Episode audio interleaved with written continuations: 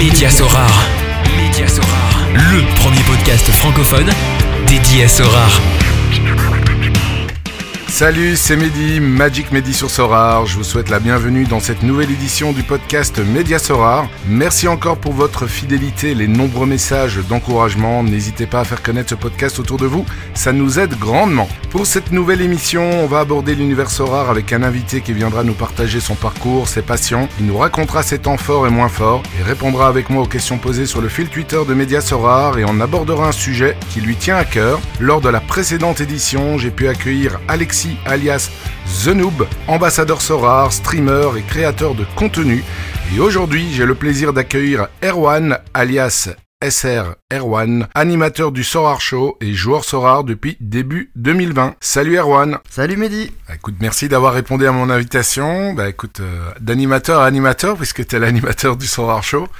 Euh, voilà, moi j'attends euh, que quelqu'un aussi puisse m'interviewer.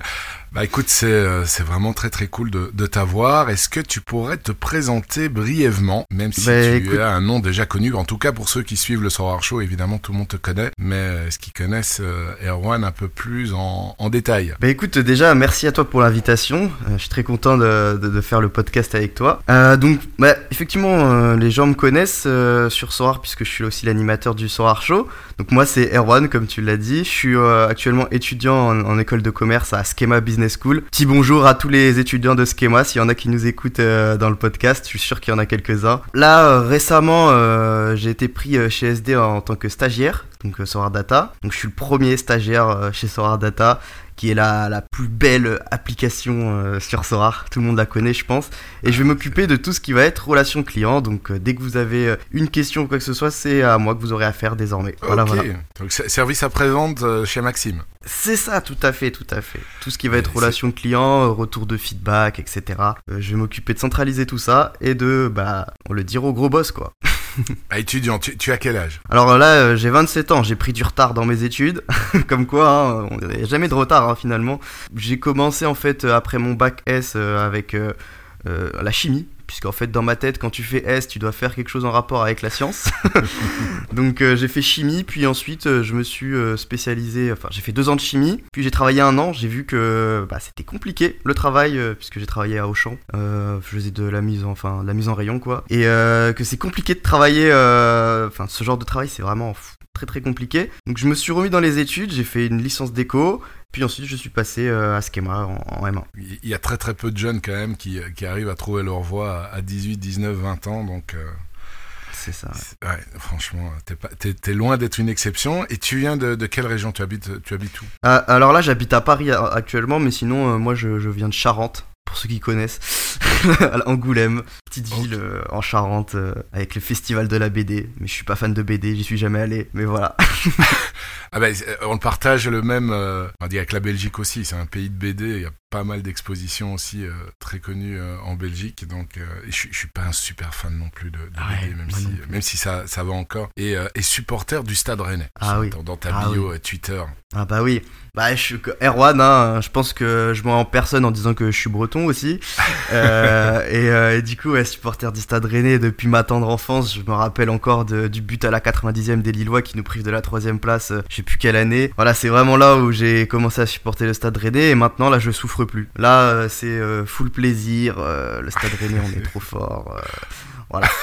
On, va- on va- on là, en reviendra tout, tout à l'heure parce que c'est vrai qu'il y a une question de, qu'on avait reçue dans, dans, dans le fil Twitter qui parle justement de la future place des Rennais. Mais on, on y reviendra plus tard. D'ailleurs, j'ai- j'ai- j'aurais une question aussi par rapport au, au gardien de but. bref, Ah, pas de souci. Euh, je suis là. ah, ouais. Alors, comment est-ce que tu as connu Sora? Parce que tu es inscrit depuis le 10 janvier 2020. Donc ça fait quand même euh, ben, un bon bout de temps. Hein, euh. Ouais, c'est. Ben écoute, euh, peu de monde le sait. Je pense que, honnêtement, personne le sait comment j'ai connu Sorar. C'est assez drôle. Alors, comme j'ai dit, je suis étudiant à, à Schema et j'avais mon année de césure, puisque là je suis en M2, donc j'avais mon année de césure entre M1 et M2, c'est-à-dire une année de césure, c'est quand on fait un an de stage. Et j'ai toujours été passionné de, de crypto-monnaie. Donc je voulais faire un stage en rapport avec les crypto-monnaies. J'ai réussi à avoir un stage euh, au sein de CoinHouse, qui est euh, le broker français euh, dans les crypto-monnaies, donc pour acheter ou pour vendre. En décembre 2019. Et là, euh, je rencontre Brian, qui travaillait, euh, Brian, euh, qui est actuellement chez Sorar, Au que connaît, enfin, voilà, exactement, qui travaille chez Sorar. Je le rencontre à Coinhouse, puisque lui, il était chez, chez Coinhouse à ce moment-là. Et bah, tout de suite, on accroche, etc. Un jour, bah, écoute, justement, vers janvier, ou même, non, je crois que c'était fin décembre, je le vois sur son ordi, et je le vois qu'il joue à un jeu de cartes comme ça, là, mais... Mais je, vois des cartes de joueurs, je dis mais mec c'est quoi ça Euh, tu, tu joues à quoi? Il me dit bah ça c'est Sorar, fantasy football et tout. Je dis non mais attends là il y a, pas tous les joueurs. Il me dit non non il y, a- que la Belgique. Je dis mais il est, il est nul ton jeu. il est nul ton jeu. Et du coup bah passe un peu de temps. Puis euh, comme tu l'as dit en janvier bah je m'inscris finalement puisqu'il y a, y a plusieurs autres clubs qui, qui viennent. Tu vois je crois qu'il y avait le Benfica, l'Atlético. Je me dis bon bah pourquoi pas. Et là je, je tombe amoureux du jeu. Je tombe vraiment amoureux du jeu, le, le système et tout. Je dis oh là mais franchement c'est top quoi. Et à l'époque euh, bah, je sais que d'autres sont passés. Il y a eu The Noob, Banzai, même Job je crois qui est arrivé assez tôt finalement. Euh, mais euh, c'était le jeu était, était complètement différent. Et, et du coup franchement moi j'ai tout de suite aimé le concept. Maintenant j'ai Mais t'as aimé le concept quand il y avait autre chose que la Jupiler League. voilà. T'as Franchement parce que pas après. T'as pas fait comme euh, The Ouais. Noob qui a dit ah non, Non, Jupiler lui, il est trop. Je suis pas allé Ouais. là-dessus. Toi t'as attendu quand même qu'il y ait un, un autre gros club, enfin d'un plus gros championnat euh, avant de franchir le pas. Non mais attends, Mehdi, mais qui peut franchir le pas quand il y a que la JPL Franchement, faut être fou. Bah, non? déjà il y a The Noob, euh, Ba- Banzai je peut-être. sais. Je, je Je sais sais, plus, je sais plus quand quand ils Non, inscrits, c'est après moi, c'est deux mois après je crois. Ok. Ouais.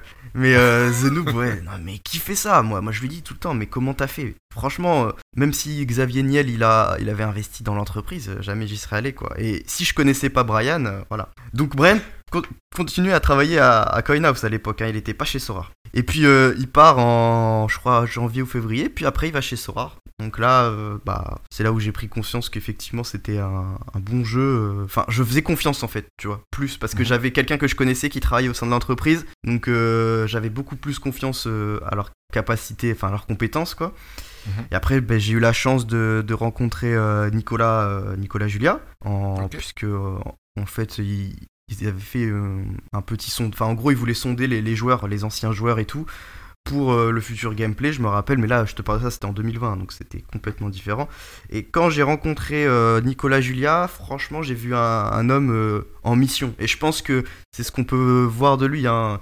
C'est quelqu'un qui a l'air d'être en mission, il veut apporter les NFT mainstream, il veut, sait son, ce c'est son bébé. Et quand je vois quelqu'un comme ça, je prends tout de suite confiance.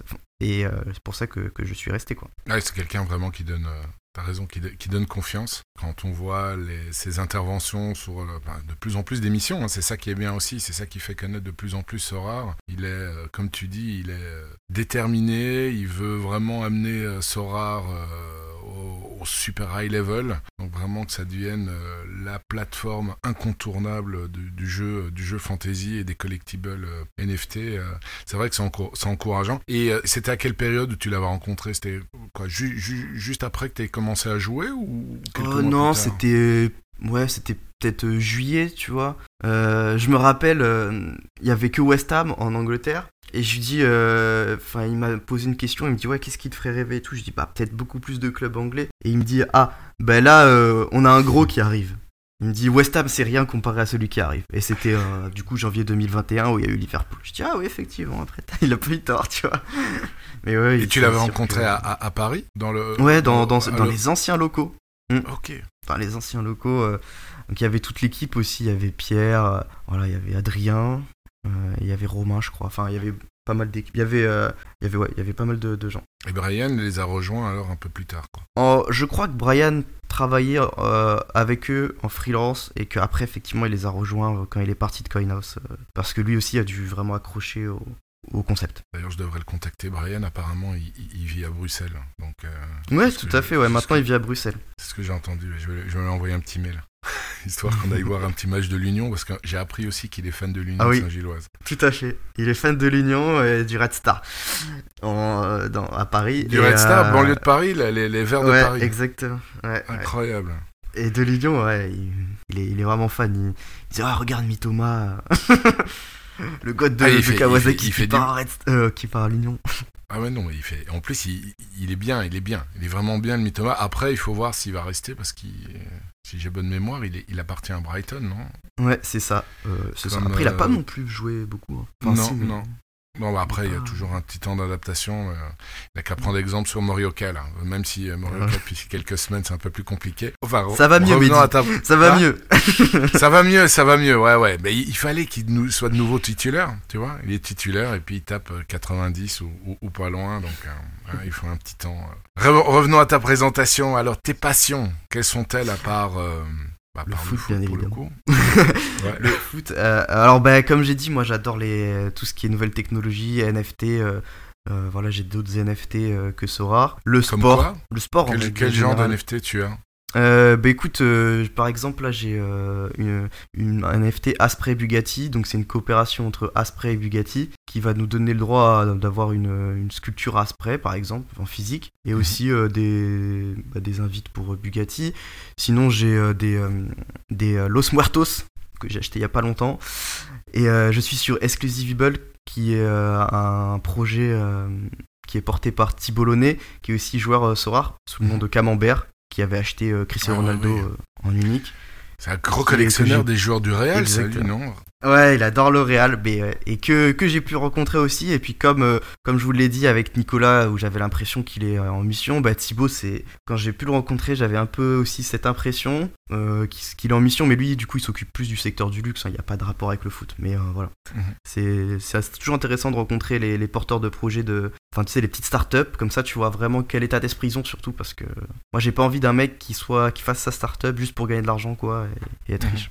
Faut vraiment quelqu'un qui soit en mission. Je pense que c'est comme ça. passionné et qui vise, qui vise le long terme, quoi. Ouais. Et euh, mon chat, mon chat, mon chat, je suis passionné de mon chat, moi. Je l'aime très fort. Je fais un petit Comment il s'appelle ton chat Smack, Smack. Il a quel âge Vas-y, présente. Là, il a un, tu sais, attends, il a eu un an euh, le 12. Donc là, euh, ça fait pas longtemps. Et c'est un peu ta, ta mascotte, la, ma- la mascotte du Sorar Show, non? Je l'ai déjà vu quelques fois. Des fois, il vient, des fois, il vient. mais bon. Les, les chats de The Noob sont plus. Voilà, ils sont, des fois, ils viennent aussi. On est très chats. Il faudrait faire une rencontre entre chats, écoute. et, et, et, et le, et le sport en général aussi Ouais, j'adore le sport en général. Je suis, ben, euh, je suis un ancien joueur de Paris sportif sportif- de Paris sportif. Ouais, bien sûr, bien sûr. euh, ah, fitness, enfin musculation quoi. Et euh, football, j'en faisais avant. Je fais beaucoup de, enfin, je fais des fives aussi de temps en temps avec Maxime de Sordata d'ailleurs. Et ouais, sinon, euh, sinon j'aime beaucoup tous les, enfin tous les sports, basket, football américain, tennis. J'adore. Donc tu les attends sur, euh, sur bientôt Tout à fait, ouais, tout à fait. On attend ça avec impatience. On garde des éthers de côté pour, euh, pour pouvoir participer euh, aux enchères. euh. D'ailleurs, j'ai vu passer un truc, là, je suis revenu de vacances, j'ai vu passer un petit truc sur, sur Twitter, où il, rumeur, j'en sais rien, mais il parlait de NFL, comme quoi ça serait peut-être le premier sport américain à débarquer sur... euh, J'ai vu ça, j'ai vu ça. Bah franchement, euh, ça serait la folie parce que pour le coup, la NFL ou la NBA, je trouve que c'est des, des sports qui se prêtent encore plus aux fantasy que le football parce que bah on se plaint beaucoup de- du scoring sur le football, euh, notamment des 6 ou euh, des latéraux, tu vois, qui sont difficiles à scorer. Mais Mhm. franchement, en NFL, euh, honnêtement, c'est, enfin tout est, enfin au niveau en termes de statistiques, c'est incroyable. Donc je pense que pour créer un scoring exact, tu vois, tu, c'est plus facile. Ouais, les Américains, ils ont l'habitude de ça depuis, euh, Ouais. depuis des années, puisqu'ils font des, des- ils organisent des tournois euh, fantasy depuis des années et des années et des années où tout est bien rodé. Alors pour le coup, je sais pas qui euh, qui prend les stats euh, des sports américains. Bah, NFL, je, je suis un peu moins, même si j'aime beaucoup le sport. Mais NBA, euh, pour le coup, ça c'est un peu plus facile NBA. Bah, t'as les pourcentages de réussite, les rebonds, oui. les assists, les paires de balles. donc ouais, bah écoute, on, on, on verra, attend. Tu, tu gardes des éthers ouais, sur le côté pour euh, diversifier Ouais. un peu ta galerie, on va j'essaye, dire ouais. ça comme C'est ça, c'est ça, parce que ça m'intéresse quand même. Bah, là, tu parles de NBA. Pour moi, j'ai réfléchi, et les- le, vraiment le seul que tu pourras pas bien scorer, tu sais, c'est les mecs qui font du travail défensif euh, et qui sont pas. Ouais, bien les travailleurs de l'ombre. Voilà. Mais euh, bon, je pense pas que ça soit. Après, comme tu disais, c'est un peu plus un état d'esprit américain. Donc eux, ils vont plus, de toute façon, ils vont un peu s'en foutre de ça, tu sais, eux, ils aiment bien les scoreurs, les mecs qui font des highlights, des trucs comme ça, quoi. Mhm. Donc euh, voilà, c'est, je pense que le NBA, ça se prête vraiment bien à soir, quoi, pour le coup. Encore mieux que le foot. Ouais, c'est vrai que le travail défensif, c'est compliqué, à part des interceptions ou des Ouais. Blocs. Contre. Ou, euh, Ouais. il y, a, il y a une autre stat, à voir si Sora va les prendre, c'est les deflections. Donc c'est quand tu, Ah oui, oui, c'est vrai, euh, quand tu euh, détournes la balle, en fait.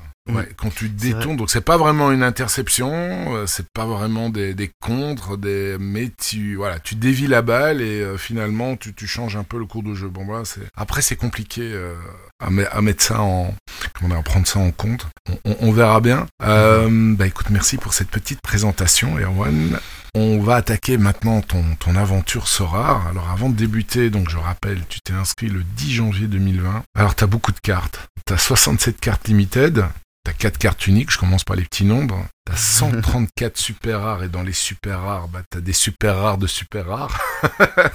ça a vraiment du, du, magnifique, quoi. Euh, t'as, euh, j'ai, des, en gardien, rien qu'en gardien, bah, t'as, 20, t'as 22 Vort, t'as Navas, bon, à mon avis, il va changer de club, euh, Van Krombrug, et puis en joueur, c'est juste, c'est juste énorme. Des cartes rares, t'en as plus de 319. Donc, t'as 10 gardiens, ouais, super rares. Dans les, dans les, les défenseurs, bah, par là, t'as, t'as Lucas Hernandez, par exemple. T'as, euh, t'as Daley Blint. Euh, enfin, je vais, euh, je vais ça se prendra. Je crois que j'avais besoin d'une heure pour présenter un peu. euh, mais tes meilleurs joueurs, donc en super rare, t'as Marquinhos, t'as Tadic. Ouais. T'as Coman, Mm.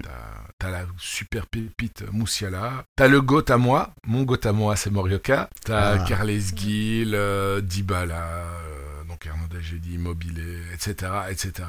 Et même en, en unique, euh, bah, t'as Mkhitaryan quand même, euh, qui est pas manchot, t'as un joueur que j'aime beaucoup, et j'espère qu'il va prendre un peu plus de, comment dire, d'ampleur dans le futur, c'est Ezequiel Palacios, du Bayern, qui, Ouais. qui jouait au... J'adore ce joueur, mais bon, il a quelques pépins physiques, il a du mal à, rentrer dur, ouais. euh, de manière certaine dans, dans le 11 titulaire. Et euh, donc voilà, 300. Alors la valeur de ta galerie, à l'heure où on se parle, c'est 236 éthers. On a quasiment 700 000 dollars.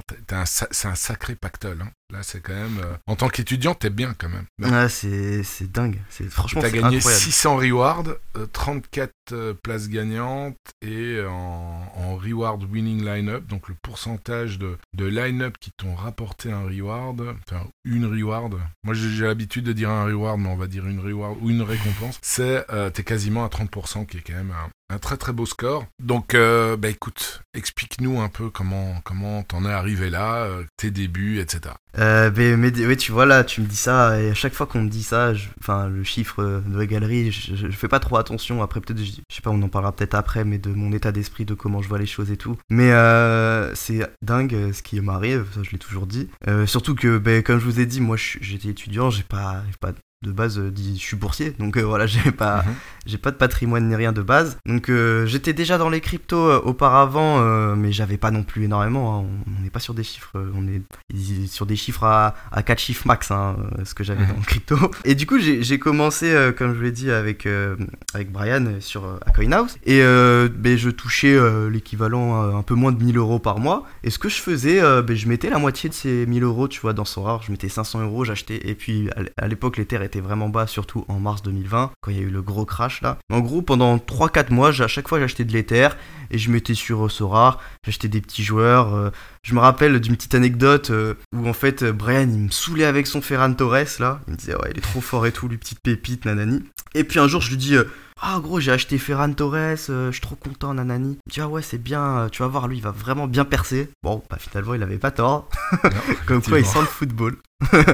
il, sent le football. Donc euh, disons je pense en termes d'investissement brut de ma poche, j'ai dû investir comme je t'ai dit je crois 3, 3 ou 4K, peut-être 4 ou 5 tu vois, j'ai pas de chiffre exact en fait parce que je m'étais vraiment comme ça, c'était vraiment euh, pff, bah je faisais pas trop attention, je suis j'avais pas de suivi Mhm. et c'est très vite monté, euh, je pense dû à des bons choix euh, de joueurs quoi, surtout. Mais euh, vu que j'ai focus direct le SO5 bah y a beaucoup de rewards qui sont arrivés et j'ai rien cash out jusqu'à très très longtemps quoi. Je- C'était du perpétuellement de l'investissement. Je j'avais euh, je recevais euh, mes rewards, je, je les vendais mais après c'était pour réinvestir, tu vois.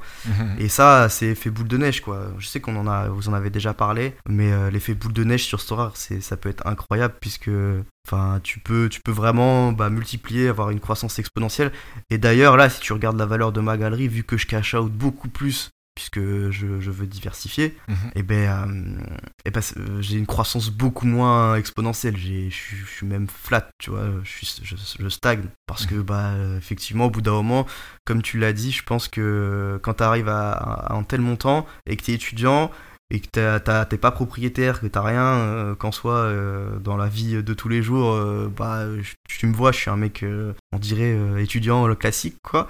Mhm. Bah, c'est important quoi de cash out régulièrement, je trouve. Ouais, t'as raison, surtout que là, franchement, c'est, Ouais, ça, donne un peu le tournis. T'as des gens qui travaillent pendant des, des mois, et des, enfin des années et des années et des années pour atteindre ce, montant-là. Donc t'es pas, euh, si je prenais les, si je me rappelle bien, il y avait, euh, c'était Maxime, euh, et, il y avait, y avait aussi un autre invité qui, ouais, c'était One Million quoi. L'objectif One Million. Toi, non, t'es pas dans cet objectif-là. T'es dans l'objectif, on, essaye de cash optimiser ta galerie pour toujours être très compétitif mais, euh, mais pas, euh, comment dire, vente et reward, réinvestir de nouveau dans le jeu, etc. Donc tu es, plus dans une optique de, de diversification. C'est ça. Bah, alors, euh, tu parles du One Million, effectivement, euh, ça, il y a des gens qui m'en parlent aussi. Euh, moi, genre, j'ai aucune importance. Enfin, en fait, que ce soit 700 000 ou, ou 1 million, en soi, ça, ça va pas changer ma vie. Par contre, ce qui changerait ma vie, c'est que euh, Sora crash, tu vois. Ça, ça peut changer ma vie. Donc, non, Voilà. je préfère, Mhm.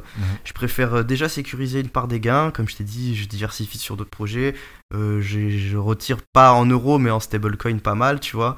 Et comme ça, même si Sorar bah, vient à cracher, ce que je souhaite pas, ce que je pense pas d'ailleurs, euh, eh ben, moi je veux être le moins en, le- de, de moins en moins impacté en fait par ça. Ouais, tu veux Euh, être le je- moins exposé possible, quoi. Bah là, je. Pas mettre tous en les fait, œufs dans le même panier. trop. Ouais, Sorar c'est trop de mon expo. Et du coup là, je suis un peu en mode, euh, je veux réduire mon expo Sorar, c'est pour ça que je cache out pas mal. Bon, je continue d'investir. hein. Surtout que là, c'est un, un bon spot, je trouve, pour investir de la chump. Donc je vais acheter pas mal de chump. Mais, euh, mais voilà, je, je, je fais attention et j'essaye de réduire mon expo Sorar. Et donc ta Ouais. stratégie, ta stratégie pardon, c'était euh, full, full SO5, quoi. Depuis le début, euh, quand tu parles de, de gagner des, des rewards, de les revendre, de réinvestir, d'optimiser, de grossir de plus en plus ta galerie. Ta stratégie justement au début, donc SO5, mais comment est-ce que tu as construit ta galerie euh, depuis le début? Ouais. Eh ben, en fait, moi déjà, comme tu dis, full SOFI, j'ai jamais tradé en fait parce que c'est pas du tout ce qui m'intéresse dans le, dans le jeu. Après, je, je conçois qu'il y a des gens qui aiment bien trader. Moi, euh, je suis là pour, euh, pour le jeu hein, en priorité. Mhm. Je suis là pour prendre du plaisir. Je me rappelle. En fait, c'est comme je t'ai dit, j'ai tout de suite accroché au jeu. Mais pourquoi? Parce que bah, ça me permettait de faire ma petite équipe, regarder mes matchs. Je me rappelle à l'époque avec l'ancien scoring, en plus, les buts étaient vraiment cheatés. Donc dès qu'il y avait un mec qui marquait, t'étais vraiment trop content. Et euh, ouais, tu, tu, tu gagnais. euh, Enfin voilà, tu étais super content. Et euh, ben, en termes de, de strat, moi j'ai commencé par le championnat belge vraiment. Euh, j'ai pas commencé parce qu'il y avait pas la chump à l'époque, tu sais, c'était que AS. Donc euh, on, on commençait euh, par bah, des joueurs qui étaient moins chers, donc moins connus. À l'époque, les, les, les- vraiment les gros joueurs, bah, t'avais du Van Aken, du Jonathan David et tout. Moi, ces joueurs-là, par exemple, je me rappelle aussi Leifis, tu vois. Et ces joueurs-là, je les ai achetés direct. Euh, alors Osimhen, moi j'avais pas, euh, c'était pas mon, enfin ma génération entre guillemets. C'est parce que je l'ai pas connu à Charleroi, tu sais, moi il était déjà à Lille Ok. En, en 2020, Euh, donc euh, j'ai pas eu l'occasion de le connaître à Charleroi. Mais j'ai connu David à, à la Gantoise et Mhm. je l'avais acheté direct en SR parce que je l'avais trouvé trop fort. Euh, Van Aken aussi, bah lui, euh, tout le monde le connaissait, tu vois, donc euh, tu pouvais l'acheter. Donc en fait, j'ai voulu step up tout de suite, c'est-à-dire je suis passé en rare, après très vite en SR et il faut savoir que c'était pas cher euh, les cartes à l'époque. Les SR, j'avais, je focus la D3 bien, bien sûr. Et euh, j'ai même voulu passer en unique à un moment donné. Très vite, hein. Euh, là je te parle de ça, c'était, j'ai commencé en janvier et j'ai voulu passer en unique en, en mai euh, 2020 quoi mai, mai juin. Et j'avais acheté euh, des cartes uniques de quoi me faire une équipe. Et ça m'a permis aussi de, gagner pas mal de cartes ça malgré tout. Et de faire d'énormes bénéfices surtout. Donc euh, je disais que je tradais pas mais en fait je tradais pas dans le sens où j'achetais pas pour trader. Mais par contre quand je négociais avec un manager bah j'essayais de négocier au mieux. Euh, typiquement je me souviens d'un trade avec Zuro qui m'a qui m'a dit ok enfin il voulait en gros DSR donc lui, il m'a envoyé son insigné unique, qui était une carte énorme à l'époque et qui l'est, enfin un peu moins là, mais quand même toujours. Et moi, je lui avais envoyé des cartes. euh, il m'avait fait un peu, une, enfin pas un cadeau, tu vois, mais il avait été cool. Il m'avait, euh, j'avais envoyé Vlad Chotimos, etc. Et bref, en fait, tu sais, je faisais la technique du trade euh, qui est de plus en plus performant, tu vois. Par exemple, insigné, après, je l'ai revendu contre trois uniques. Je me rappelle, euh, il y avait Smalling dans le lot, Haller et euh, un autre mec, tu vois, etc. Et après, du coup, j'ai réussi à créer ma, ma, petite, euh, ma petite équipe unique. Puisque aussi, il faut savoir qu'en D2, tu gagnais des uniques à l'époque. Ouais. donc, euh, ce qui n'est plus le cas. Donc je me rappelle, j'avais gagné André Almeida, des joueurs comme ça, tu vois. Bah, Palacios, euh, que t'as vu, c'est des joueurs que j'ai gagnés. Donc ça m'a permis aussi de. J'avais Bongonda aussi, Bongonda unique. Et j'avais franchement une équipe assez intéressante, surtout pour les replays, euh, la période replay. Pour ceux qui écoutent le podcast régulièrement, vous en avez entendu parler par Ouais, d'autres, donc je vais pas revenir dessus. Mais ouais, c'est ça, exactement. Mais du coup, bah force, ça, ça va très vite quoi. Et j'ai revendu après toutes mes uniques euh, à Victor Ouais, Nettoyer. c'est ce que j'allais te dire. T'en- as quatre aujourd'hui. Pourquoi ce changement de, de stratégie? Mais euh, en fait, euh, tu sais, j'ai- entendu euh, bah, ce que vous avez dit avec The Noob, qui pensait ne jamais, enfin, qui pensait perdre sa compétitivité en, en SR, tu vois, au fur et à mesure. Bah moi, c'était un peu la même chose en, en unique, c'est-à-dire que je me suis dit de toute façon, ça sert à rien que je garde les uniques parce que je pourrais pas rivaliser avec les autres euh, en termes de budget dans le futur. Enfin là, on, on était sur des budgets de, de dingue, quoi. Et du coup, j'ai préféré euh, vendre. C'était euh, après avec du recul, c'est une erreur, mais bon, tout le monde fait des erreurs, tu vois. Et c'était une erreur, effectivement, de vendre les uniques. euh, surtout que j'avais Haller, Anthony Lopez, euh, des grosses grosses cartes, quoi. Oui, oui, Bon c'est pas, pas des manchots, quoi. ouais, c'est- c'est c'est clair. hein. À l'époque, ils étaient pas si chers que ça, mais ouais, c'est. c'est- c'est- Mais erreur c'était quand il était à West Ham, alors. C'est ça, ouais. Ouais. Je me rappelle C'était- du- C'était tu- bof bof, quoi. C'était bof bof, mais tu C'est sais pas, que là. pas euh, le tonton flingueur du, de l'Ajax, quoi. Non, non, pas du tout. Mais euh, petite anecdote, euh, du coup, j'ai parlé à Victor Nettoyer récemment et relire la conversation avec lui m'a fait très mal parce qu'il a réussi à négo le prix des parce qu'il m'a acheté 4 uniques à ce moment-là. Il a réussi à négo le prix des uniques à la baisse en me disant non mais écoute, à l'air, il revenait de blessure en plus, il était blessé, je sais pas comment il va revenir à West Ham. Donc franchement, euh, je suis- vas-y. Et du ah, coup, moi je- travaillé je voulais au corps, là. ah ouais, non mais en plus, à l'heure, à l'époque, faut savoir que il était vraiment nul. Et moi, je voulais vraiment m'en débarrasser de cette carte parce que franchement, je savais pas vraiment ce qu'il allait faire. Et ouais, quand il est parti à, à l'Ajax, euh, bah, t'as les boules quoi. T'as les boules. Ouais, ça c'est la, la magie, la magie du foot, la magie du mercato où t'as des joueurs euh, bah voilà, qui ont pas une grosse utilité, puis tombent dans un championnat et il y en a tout le temps. hein. Quand tu vois, Ouais, euh, tout le temps. t'en dis, t'en as tout le temps. Je sais pas un dernier exemple, euh, là actuel, euh, bah Ferro par exemple, je sais pas si t'en as un autre, Ferro, qui qui était, mais je t'avais- parfois il était même pas sur le banc du Benfica, qui part à la Juke euh, Split et qui devient un des meilleurs défenseurs du jeu. Euh, Il y en a certainement d'autres aussi. et là, les noms ne viennent pas directement, mais euh, des- Bah, même t'as Kalinic, tu vois, qui est parti en Croatie. Ouais, tout à fait. aussi. Ouais. Mais euh, La Ferro, je Vérone, acheté là aussi, il était à la fin, et puis, euh, bam, c'est Ouais. dingue. Comme quoi, tu vois, il faut pas trop trop vite vendre. Euh, surtout quand c'est des, des beaux noms. Quand c'est des Mm. beaux noms, après, est-ce que alors va rester à l'Ajax ou pas? Moi, moi, moi, j'ai ça super rare, je, je suis bien content de l'avoir, mais après, s'il retourne dans un gros championnat, je pense pas qu'il sera aussi décisif. Enfin, je pense même pas du tout. Mais euh, bon, j'espère me tromper, mais euh, Bon, en tout cas, en tout cas, on est tout à fait d'accord sur le fait de garder des joueurs qui jouent pas parce que ils peuvent partir à tout moment en châle. Et dans tous les cas, vu le prix, après ça dépend de votre profondeur bien évidemment, mais vu le prix, euh, mieux vaut les garder et attendre que ça, ça pète quoi. Parce que Ouais. Ferro, je l'ai acheté il y a deux ans, dis-toi. En plus, j'avais acheté très cher et euh, je l'ai jamais vendu. Et euh, là, comme tu dis, il est parti à Split. Et franchement, ça devient l'un de mes. En termes de défenseur châle, c'est mon numéro 1 maintenant. Tout change très vite dans ce soir. Euh, que ce soit aussi les meilleurs qui deviennent nuls. Ouais, ouais, c'est certain. Et après, t'as les, t'as les blessures, t'as- enfin, t'as- t'as- il y a plein de choses qui peuvent se passer. Un changement de coach. Parfois, t'as les joueurs Ouais. qui restent dans la même équipe, mais t'as un changement de coach, changement de système, et puis bof. euh, je peux pas prendre le Bayern qui vient de, se faire éliminer, mais bon, c'est moins. C'est quand même moins flamboyant que, l'année passée, je trouve. Même si le scoring reste, reste plus que correct pour la plupart des joueurs. Mais bon, tu prends un Alfonso Davis, il a beaucoup, beaucoup plus euh, d'impact l'année passée que cette année. Je parle avant sa période Covid. Comme quoi, un changement de coach peut faire quand même varier pas mal, euh, pas mal de choses dans le scoring, euh, dans le scoring d'un joueur. Et euh, tu parlais de, de cash out stablecoin, donc tu stacks, Enfin, tu fais du Euh, staking. Non, même pas. Non, vraiment, moi je fais du cash out stablecoin. euh, je la laisse sur, sur Ledger et, et je fais rien du tout avec pour le coup. C'est vraiment juste histoire de se dire, ok, j'ai du cash. tu sécurises quoi. Voilà, exactement. Je suis là, en fait, le juste stablecoin, parce que je sais, je crois que vous en avez parlé, mais au niveau fiscal, euh, c'est un peu compliqué en France, euh, en tout cas. Ouais, En Belgique, je crois que c'est mieux. fait. Je crois que c'était euh, Jobs euh, Jordan qui, qui a Mm. dit. Ouais, voilà, c'est- un, peu délicat tant que c'est pas clarifié euh, sur ce point-là. Mm. C'est un peu, c'est un peu touchy. Exactement. Donc euh, en plus, comme je vous l'ai dit, je suis étudiant, donc pas de revue, donc euh, pareil que ceux qui sont, que ce soit The Noob ou Jobs,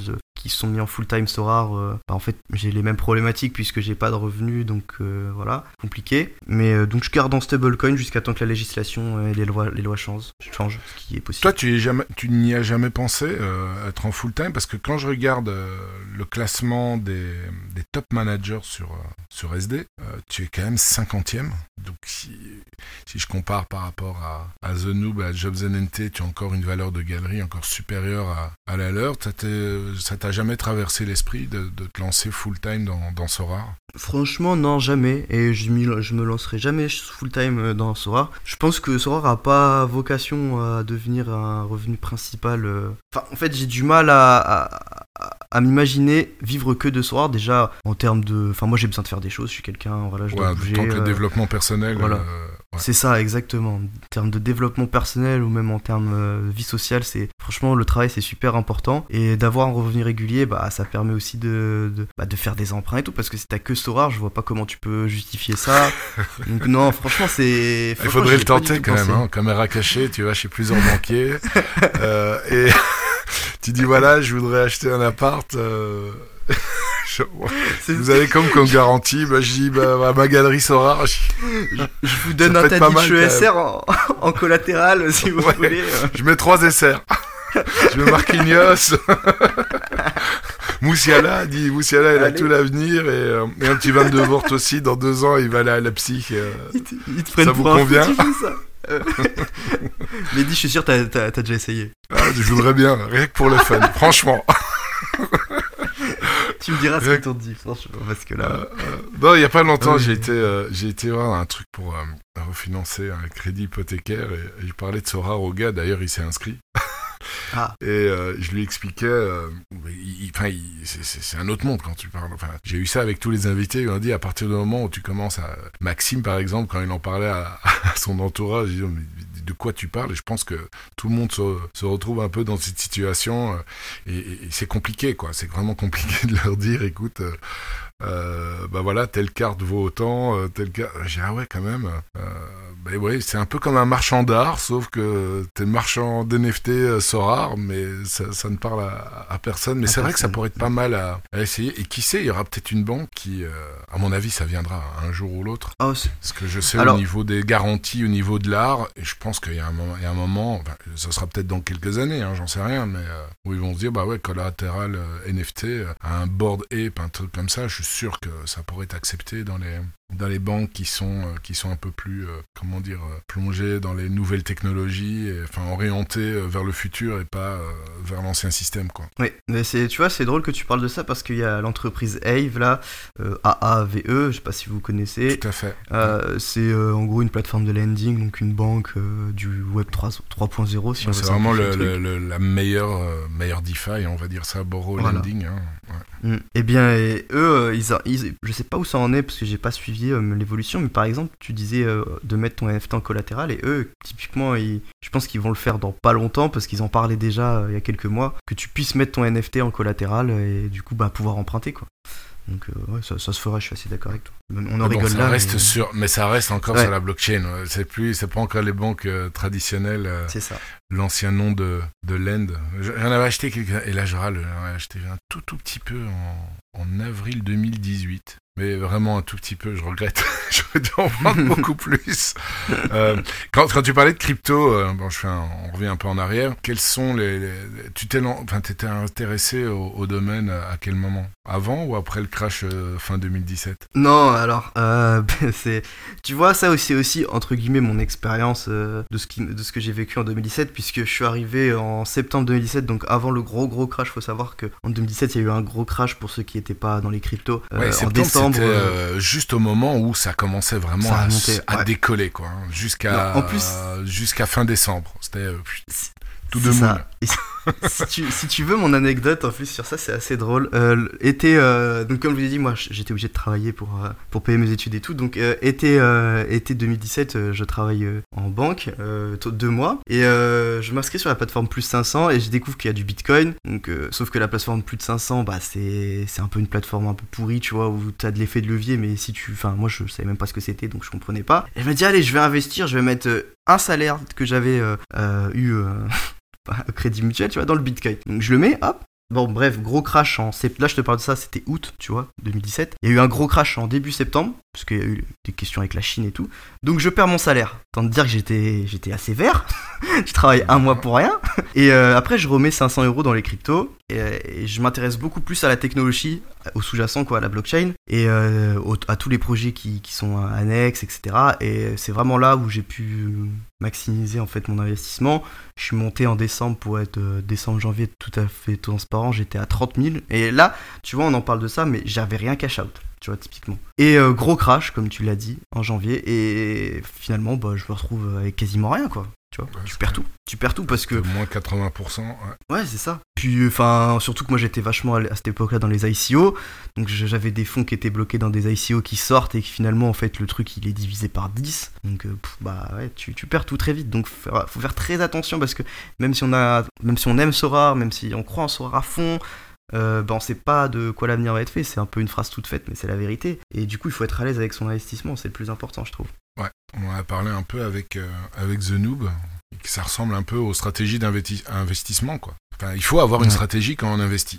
Dis, ok, ça c'est pour, je sais pas moi, 20-30 ans, quand, quand tu investis dans tout ce qui est intérêt composé, tu dis, bon, bah, je laisse ça tranquille euh, et j'y touche pas, mais à partir du moment où tu investis quand même des, des sommes, ou même pas, si ça fait, comme tu dis, un pump d'enfer, euh, il y en a encore de trop qui pensent que ça va faire euh, l'effet Bitcoin, qu'en 3 ans ça va faire fois, fois 1000 ou je sais pas combien, et, et puis finalement, c'est c'est pas le cas, et puis t'attends, t'attends, t'attends, et puis après ça, ça se crache la figure, et, et là t'as beaucoup de regrets, tu dis merde, merde, merde, merde, merde. Après, quand t'es toujours en positif, c'est bien, hein, tu dis bon, merde, mais je suis toujours en positif, mais quand t'es pas en positif, là t'es quand même pas bien. Donc euh, ouais, moi je suis plutôt d'accord aussi avec ta, avec ta vision du, du jeu, comment est-ce que tu, euh, tu, tu entrevois euh, ton évolution, mais justement tes, tes objectifs là, actuels et futurs par rapport à, à Sora, lesquels sont-ils? Euh, alors, bah, en fait, je pense que là, je suis sur. euh, J'hésite, euh, bah, comme on l'a dit, l'objectif, ça va être euh, d'aller sur des nouveaux sports, si c'est la NBA notamment. Je sais pas ce que ça va être, mais NBA ou NFL, je, pense que j'irai, tu vois, ça, ça va être un objectif.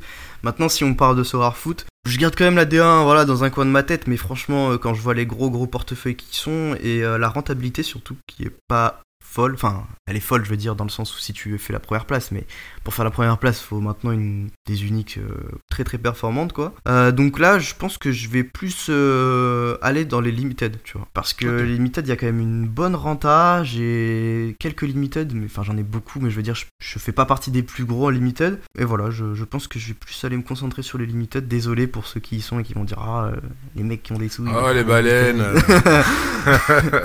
Ils vont dans Mais, le bassin bah, des petits poissons, non ouais. Mais tu sais, c'est parce que honnêtement, euh, la rentabilité sur l'illimité, je pense, en termes, si on parle de pourcentage, hein, pas de, de valeur nette, euh, je pense qu'elle est plus importante quand tu as des limited que euh, quand tu as des uniques. Donc forcément, t'as pas trop envie d'aller vers les uniques parce que déjà c'est beaucoup plus risqué et tu vas plus aller sur les limited qui a un pourcentage de rentabilité plus importante, plus de fun peut-être, je sais pas, je pense pas ça. Parce que pour le coup, unique, vu que il y a pas beaucoup de concurrents, pas beaucoup de cartes, etc. Je pense qu'en termes de fun, tu dois être pas mal. Ouais, Il y a un peu Mais plus voilà, de, chances d'avoir un alignement de planètes euh, en unique que. euh, En limited, il faut vraiment un super alignement de planètes Ouais. aussi. Et super rare, t'es vraiment très bien aussi. Donc là, je comprends que, que c'est top. Moi, par exemple, j'ai quelques bonnes super rares, mais franchement, en D2, pour avoir du lourd, il faut, euh, il faut, il faut être mais- quasiment dans le, dans le top 3, quoi. Je- a pas longtemps, et fini, je suis sixième, et je me prends une T2 toute pourrie, en SR, en All-Star en plus, hein, euh, et, et je, et je dis merde, quoi. Franchement, c'est- pas super encourageant d'investir Bah dans, oui. des, dans des belles SR. Quand t'as un, un petit aliment de planète, tu dis, ouais, super content, je vais avoir une, une T2 de haut du panier, et puis clac, euh, la tarte, ça vaut même pas 0.2. C'est- c'est- tu dis, bon, autant, autant tout mettre dans les rares ou, ou, ouais, voilà, ou dans les limited et, euh, et espérer là, avoir un meilleur retour sur investissement, quoi. T'as tout dit, hein, de toute façon. Franchement, là, t'as tout dit. Euh, Là, ton... là, de ce que ton expérience et tout, bah, c'est ce qui se passe en fait. Et dis-toi, avec les uniques, c'est la même chose euh, en fait. Euh, voire Et pire, toi, tes plus belles bah, SR, tu les mets en, en D3 ou en D2 Ouais, ouais, D3. D3 direct. Parce que, comme tu dis, en fait, la D2, le truc, c'est que tu vas faire sixième, tu vas être très content. Sixième, c'est une bonne place, hein. T'es content, surtout en S, il y a de la concurrence maintenant. Mhm. Mais comme tu dis, tu peux choper, c'est pas tout le temps, mais une T2 qui vaut, ouais, 0,3. Bon, c'est très bien. hein, Je, moi, comme je dis, moi, ma devise, c'est euh, je prends ce qu'il y a à prendre maintenant, parce qu'avant, euh, je pleurais beaucoup, tu vois. mais maintenant, euh, dès que j'ai une récompense. Il y a une je- question euh, que notre ami euh, commun Joe Batman euh, nous pose, mais on, on va y revenir à la fin de l'émission. Je l'ai vu, je l'ai vu. Je l'ai vu, je l'ai vu. Et ça m'étonne pas ça. Mais, euh, mais maintenant, je, faut prendre ce qu'il y a à prendre, tu vois. Faut pas, faut pas se plaindre non plus. Mais c'est vrai que c'est mal fait à ce niveau-là. Et je trouve que c'est, du coup, ça a effectivement des gros portefeuilles, bah, même comme toi hein, ou moi, qui vont aller ensuite sur les limited, qui sont plutôt des divisions d'entrée. Je trouve que c'est dommage parce que euh, c'est pas le but justement. Mais en même temps, tu peux pas empêcher ça parce que c'est, le plus intéressant, même pour nous. Au bout d'un moment, tu vois, tu peux pas. C'est comme ça. hein. Ouais, ouais, ouais. T'es content de prendre ce que tu, ce que, enfin, ce que tu prends, mais, mais en même temps, quand tu vois, euh, pour aligner une équipe euh, SR en, All-Star, euh, donc super rare en Division 2, bah, il faut que c'est quand même du sacré budget, euh, sauf, encore une fois, alignement de planète, ou Underdog super rare, où tu fais un truc, truc magnifique. Mais je me trompe pas, là, ça, existe, hein, c'est c'est la spécialiste. Euh, Oui, non, non. Spécialiste, euh, bah, la spécialiste SR, ça existe. hein. Ouais, mais pas la underdog. Hein. Si, si, aussi, je crois. Aussi, Si, si, ouais, ouais, ouais. lié. Je- Je crois que c'est celle-là qui est cette semaine. Enfin, les du coup, la les- semaine les dernière. vacances sont passées euh, par là, je me suis bien déconnecté. mais euh, ouais, mais aussi sinon dans les dans les grosses divisions, bah c'est pour aligner une belle une belle des deux, bah, ça demande au moins, euh, on va dire, euh, je vais dire 5 éthers. Et quand tu prends, des... t'es content d'arriver dans le top et que tu prends des cartes à 0,2, 0,3, tu dis ouais, c'est pas c'est pas mal, mais en même temps, avant que tu tu retrouves un peu ton un peu, un peu de return quand même sur le truc, c'est un peu galère quoi. Donc euh, autant effectivement les mettre euh, Mais euh, les mettre en décroc. franchement, Mehdi, je pense que si tu prends 5 cartes SR, enfin, ou tu fais une carte, tu joues que la D2, euh, je pense que si tu la gagnes jamais, parce que, en fait, en gros, il y a que les deux premières places qui sont très belles, voire les trois premières, tu vois, avec les Ouais. podiums, je pense que tu, mets très très longtemps, comme tu dis, pour avoir, pour récupérer ton équipe, hein. enfin, pour ton- récupérer ton invest. Alors que si tu fais ça pour les R ou les limited, c'est beaucoup plus rapide, quoi. Donc, euh, Bah, écoute, moi j'ai un, un, un bon pote qui, euh, qui, qui a aussi une belle galerie qui m'a dit écoute, je vais euh, liquider quelques essais parce qu'il est aussi frustré.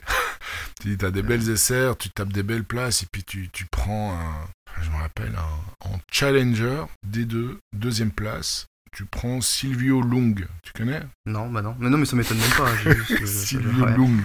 Dis, c'est qui lui? Euh, c'est un gardien, C'est un gardien roumain en, sûrement. Ouais, en- voilà. en- en- en Turquie. Mais bon, tu putain, je suis deuxième, quoi.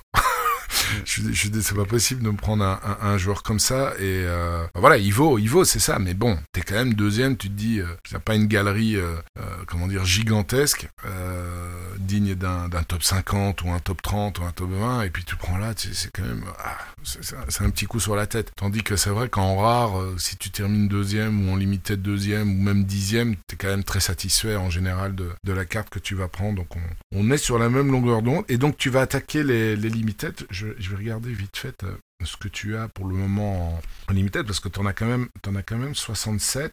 Alors, J'ai des belles cartes, mais c'est juste que effectivement, je commence à faire des perfs en plus et Mhm. que, euh, que ça me plaît. Euh, donc, comme je t'ai dit, en termes de return, euh, t'es top quoi. Franchement, en limited. euh, donc, ouais, Ouais, je, je des, ouais, de- des, belles cartes. Et quoi, tu vas continuer à. Ouais. Quoi, ton optique, c'est quoi? C'est essayer d'avoir la même chose que tu as en, en rare et l'avoir en limited? Euh, oui, enfin, en, en termes de qualité, oui, pas, pas les mêmes joueurs. Du coup, je vais vraiment prendre des joueurs différents parce que j'aime bien. Enfin, j'aime pas ne- avoir deux joueurs pareils. Ouais, Euh, justement, moi, mon-. j'aime bien vivre le maximum de matchs, euh, tu vois.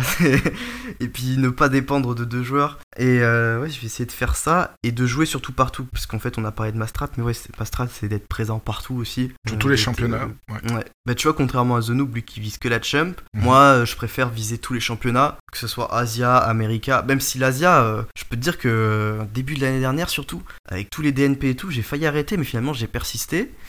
et voilà, finalement ça paye parce que bah des fois t'as Ça des me fait- récompenses qui Ça, me fait rire l'Asia parce que je me retrouve euh, complètement dans ce que tu dis. Mais complètement. Je crois que d'ailleurs, j'ai abordé un, un- jour sur, sur, sur une des émissions du, du podcast où euh, j'avais euh, j'avais une belle équipe en rare avant que la, la sortie des Limited. J'avais vraiment pas mal au Japon, en Corée et tout, et avec les, les tournantes, avec la règle des, du nombre de joueurs U23 en Corée. Euh, je suis devenu fou. Et puis je me suis levé un, jour tôt le matin, un dimanche matin à 6h pour voir un match. Euh, je me rappelle, ma femme m'a dit Mais t'es fou Je dis Ouais, quand même.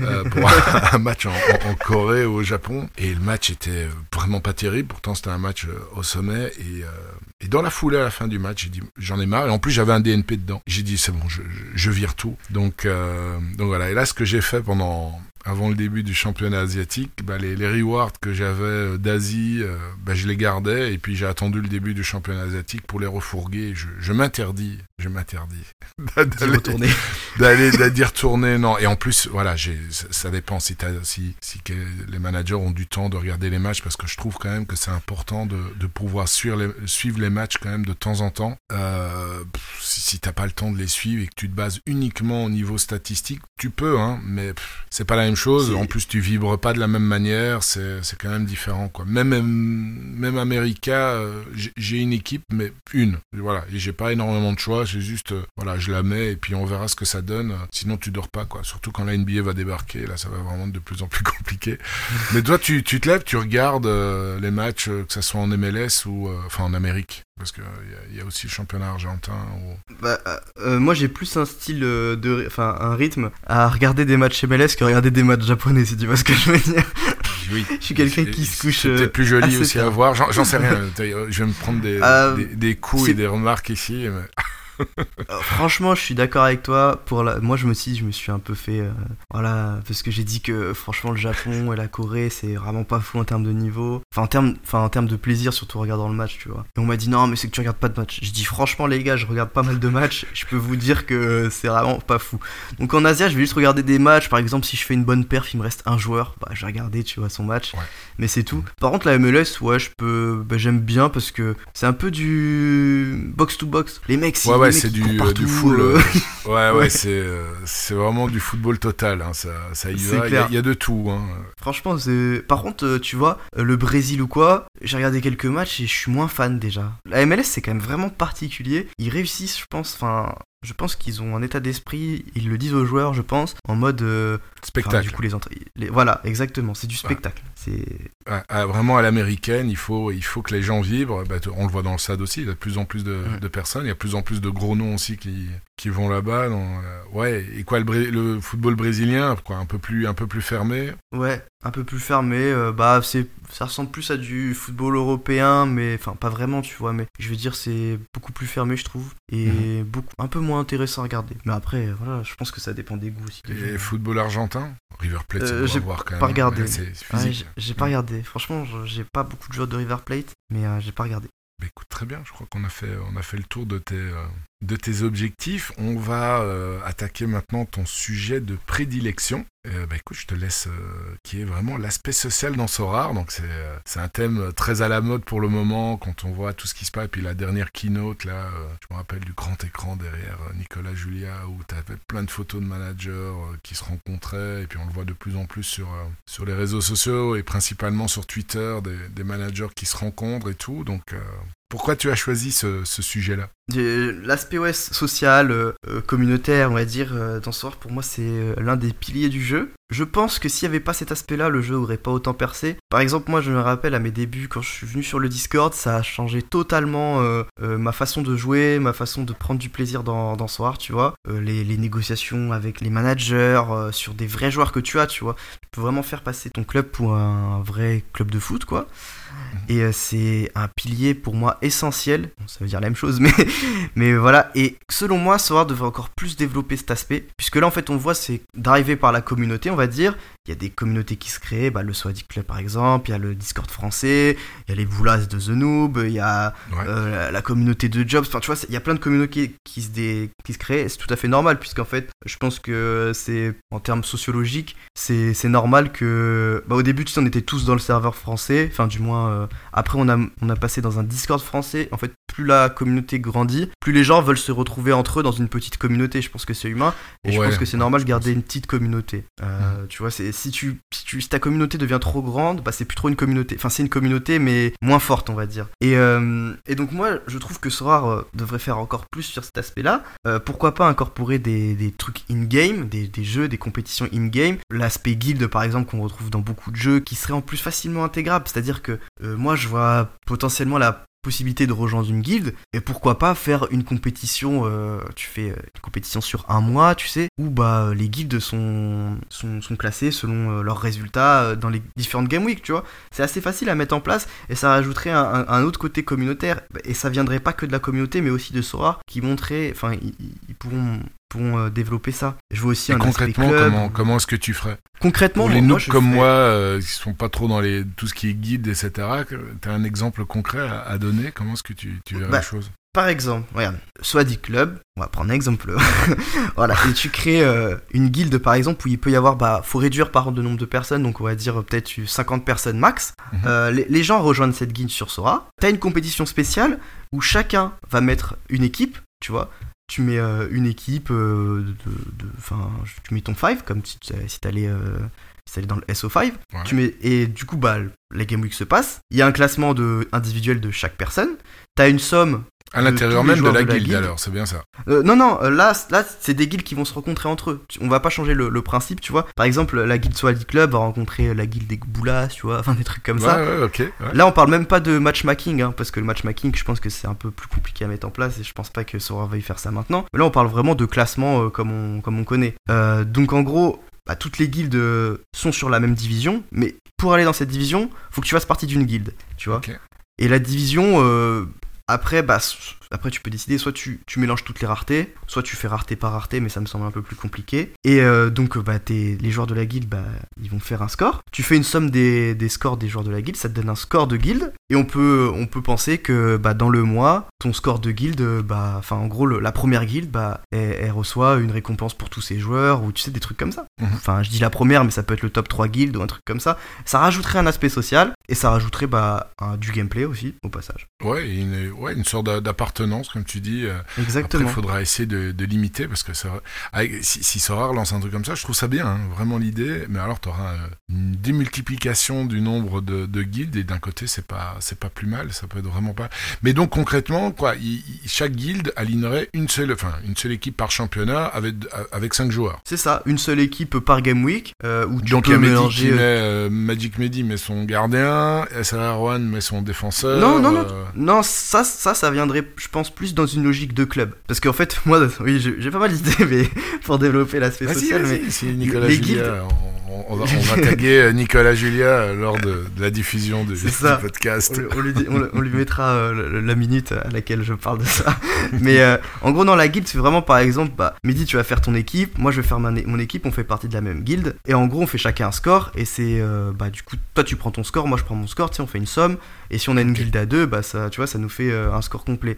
Maintenant, ce que tu dis, c'est très intéressant aussi. Euh, et ça, je le verrais plus dans un aspect, un aspect club. Et là aussi, tu vois, tu crées une autre division. En soi, rien n'empêche de créer des divisions. Là, on parle pas de récompenser énormément les mecs. hein. On parle juste de, de développer l'aspect social. Et c'est ça que je trouve super cool. C'est-à-dire que là, on fait une division où. Bah, Mehdi, toi, tu mets ton gardien. Moi, je mets un défenseur. Hop. Et là, tu, effectivement, c'est un club de 5. Tu vois.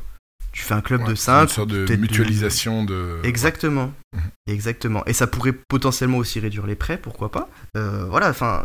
je- je- et puis, franchement, moi je dis ça parce que pour ceux qui ne l'ont pas connu, euh, dans, en 2020, je crois, pareil, on avait fait une World Cup. Je sais pas si on en a parlé dans. Si vous en avez déjà parlé dans, dans le podcast. Euh, la World Cup pas. Sorar. Et en fait, c'était une World Cup qui a été créée par un, un joueur Sorar, quoi, américain, Clip. Je sais plus s'il est encore sur le jeu. En gros, chacun représentait son pays. Du coup, autant vous dire qu'il y avait 6 équipes ou 7 équipes de France, je crois. c'était des équipes de 4. Et donc, il y avait un bracket. Enfin, les équipes, c'était du matchmaking, tu vois. Par exemple, bah, France 1 rencontrait France 2, Espagne Ouais. rencontrait Vietnam, tu vois, des trucs comme ça. Et en gros, chacun faisait. son- Enfin, c'était des équipes de 4, donc il y avait une personne qui rencontrait euh, l'autre personne de l'autre équipe, etc. Et, euh, et du coup, bah, si euh, il y avait 3-1 par exemple pour la France, bah, c'était la France qui passait au deuxième tour, etc.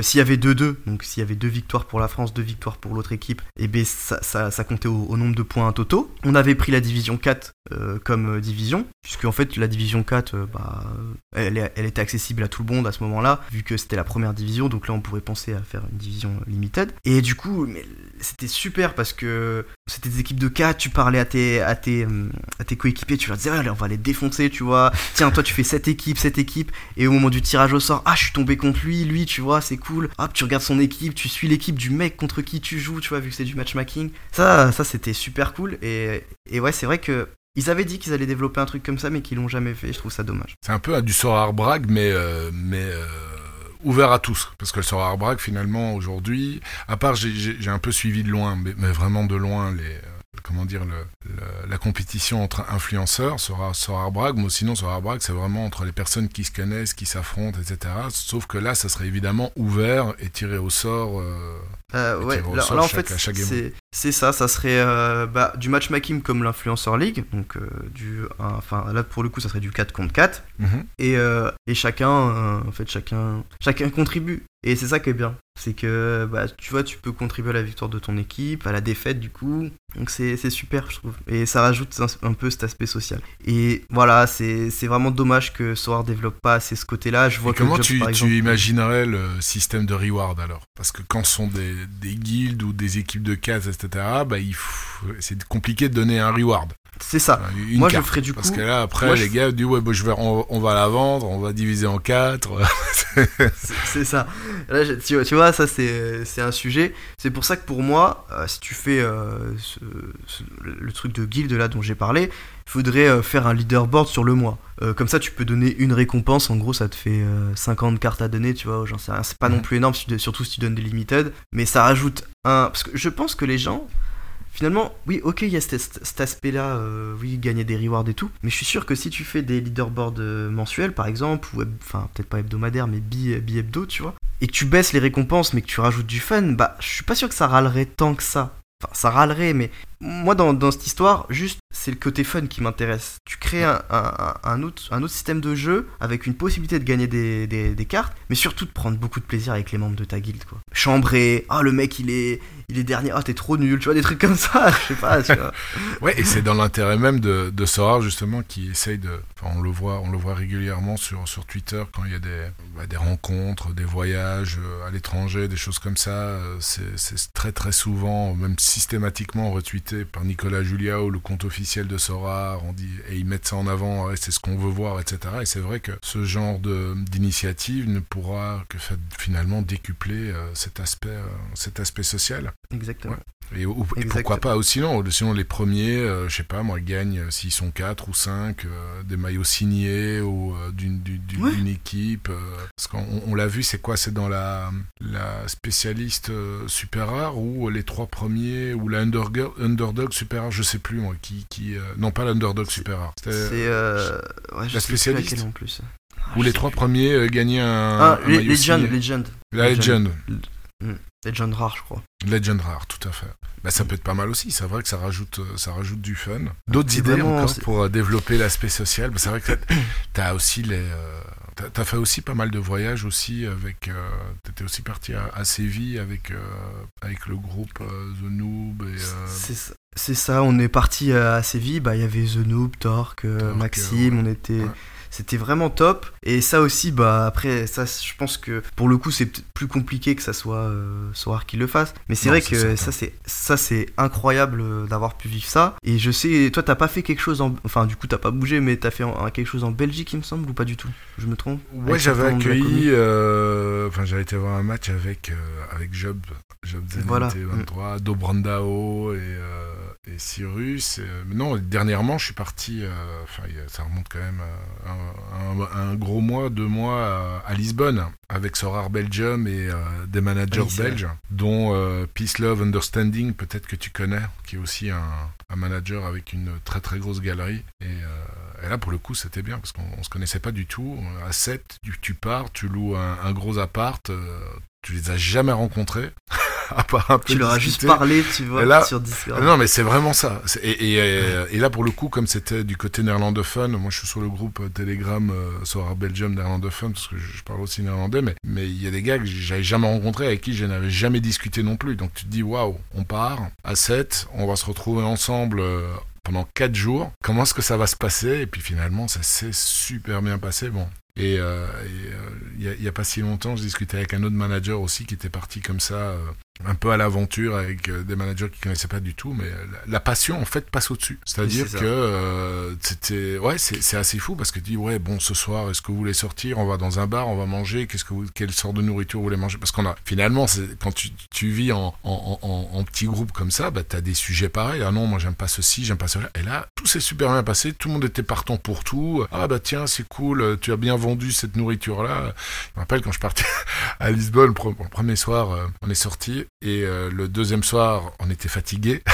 et dit, mais qu'est-ce qu'on mange, qu'est-ce qu'on mange? Et puis finalement, on a commandé. Et puis je dis, euh, tiens, je voudrais manger ceci, je voudrais manger cela. Et puis je dis, vous le mangez, euh, vous connaissez libanais? Il me dit, ah ouais, c'est super bon. D'autres, oh bon, on va déguster. Et puis on s'est fait un ces trucs, un mezze énorme. Et tout le monde a bien aimé. Alors pas tout, mais euh, tout le monde a adoré au moins l'une ou l'autre chose. Donc c'était euh, c'était vraiment chouette. C'est vrai que c'est euh, t'as cette passion comme ça qui qui comment dire Et, qui qui amoindrit les les la moindre petite friction et pour le coup il n'y en a pas eu du tout pendant ces quatre jours alors je sais pas si euh, je me rappelle Banzai m'avait dit aussi quand ils étaient partis quand, quand vous étiez partis tout s'était super bien passé aussi Euh, c'est assez magique quand même hein. Mais c'est incroyable. Et oui, comme, euh, comme tu le dis, il n'y a pas de friction. En fait, t'es réunis à travers vraiment une passion sans rare. Et je sais pas pour vous, mais nous, on faisait qu'en parler, quoi. Surtout que vous êtes parti un week-end, c'est ça? Ouais, on était parti du, du vendredi au, au lundi ou du jeudi. Enfin, on est parti un, un long week-end, ouais. Ouais, donc euh, tu vois, tu peux Trois- trois nuits à sur chaque place. Fois, à chaque fois les game week avec euh, les gens avec qui t'es. Et, et en fait, tu peux vivre ça avec personne parce qu'en réalité, c'est très rare. Enfin, je sais pas, je pense que de faire euh, venir des potes ou quoi, c'est compliqué, surtout maintenant. Et du coup, de faire vivre ça avec des gens avec qui tu parles, ou même que tu parles pas, comme tu dis, c'est c'est- parce que c'est- top, quoi. Franchement, c'est incroyable, je trouve. Et c'est pour moi le plus important dans Sora, euh, l'aspect social. Enfin, l'un des, des plus importants, bien sûr. Ouais, c'est ça en fait qui, euh, qui permet de, de, de garder un peu cette, euh, cette passion parce que c'est vrai que je sais pas si t'as toujours euh, t'es toujours super motivé à 100% pour faire tes teams ou bien t'as aussi de temps en temps dit ouais, j'ai ça à faire je suis un peu plus euh, je suis un peu moins motivé euh, t'es toujours au, au taquet quand tu fais tes teams ou bien t'as des moments un peu comme tout le monde où euh, ouais bof Euh, non, franchement, je peux. Là, euh, j'ai non, j'ai zéro coup de mou pour ça, parce que je sais que c'est le, le- Mais après, on va toujours. Tu vois, c'est que là, on parle toujours d'investissement. On parle pas de jeu. ça Et c'est Voilà. ça qui est dommage entre guillemets parce que moi je suis toujours motivé autant parce que je sais que ça peut me dégager euh, du, du, du retour sur investissement. Mais c'est clair que si tu parles qu'en termes de gameplay, bah je suis- voilà, ça serait pas non plus la folie. Mais non non, je suis toujours aussi motivé, j'adore ce jeu, mais euh, mais le côté social j'adore. Et ce que fait Jobs là euh, dans un bar à Chambéry, je- j'espère vraiment que ce genre d'initiative va se répéter à Paris, partout dans les grandes villes. Parce que rencontrer les joueurs rares, c'est pour ceux qui l'ont pas fait, et je sais qu'il y en a beaucoup. euh, franchement, si vous avez, si vous parlez à des gens régulièrement, parce que comme on a dit, hein, il y a beaucoup de communautés qui sont créées, ça serait vraiment bien que vous les rencontriez parce que euh, c'est une expérience, je trouve, incroyable et, et c'est c'est top quoi.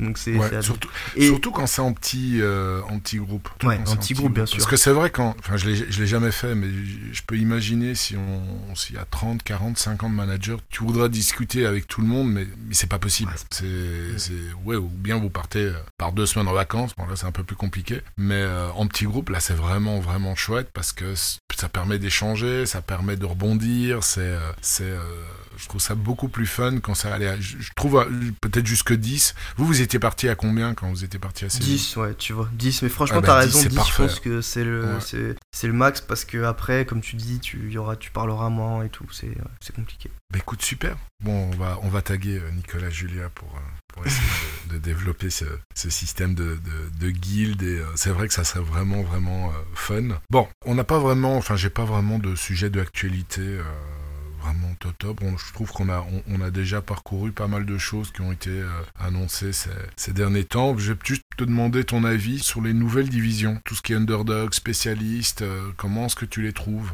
En fait, euh, je pense que ces divisions, euh, elles sont bien pour euh, notre type de galerie. Typiquement, j'ai pas mal de joueurs où chaque game week, je sais pas trop quoi en faire, donc tu sais, je, je remplis un peu. Euh, maintenant, moi, je suis pas le genre à faire du scouting spécial pour ces galeries-là, donc je suis assez, je suis assez neutre en fait.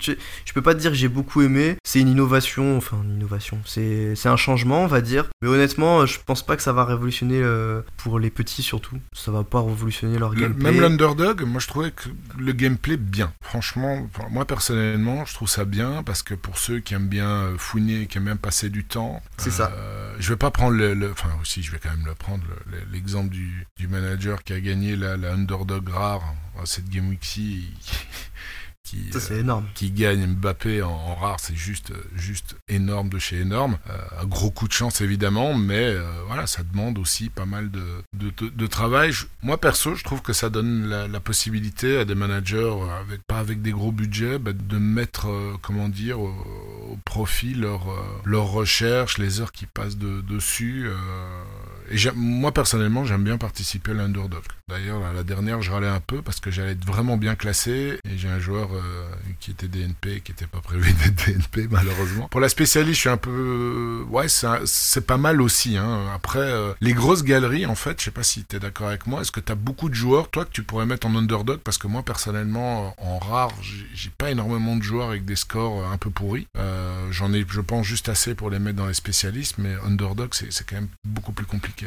Ouais, ouais, moi en rare, euh, j'ai pas de problème euh, pour l'underdog. C'est pour ça que je dis que pour moi, ma galerie, ça va bien, mais qu'après, je peux pas trop me mettre. euh, j'ai pas envie d'être démago ou quoi, je peux pas trop me mettre à la place de celui qui a une petite galerie et qui joue parce qu'en fait, je sais pas si vraiment lui, ça va lui apporter quelque chose. C'est surtout ça que je voulais dire. Euh, Moi, je sais qu'à moi, oui, en tant que grosse galerie, ça m'apporte quelque chose. ça m'apporte un- une division en plus, euh, je peux mettre un peu mes cartes pourries. Maintenant, comme tu dis, je pense que si tu fais du scouting, là, ouais, il y a moyen de, de faire quelque chose en underdog parce que les scores sont pas non plus. C'était pas.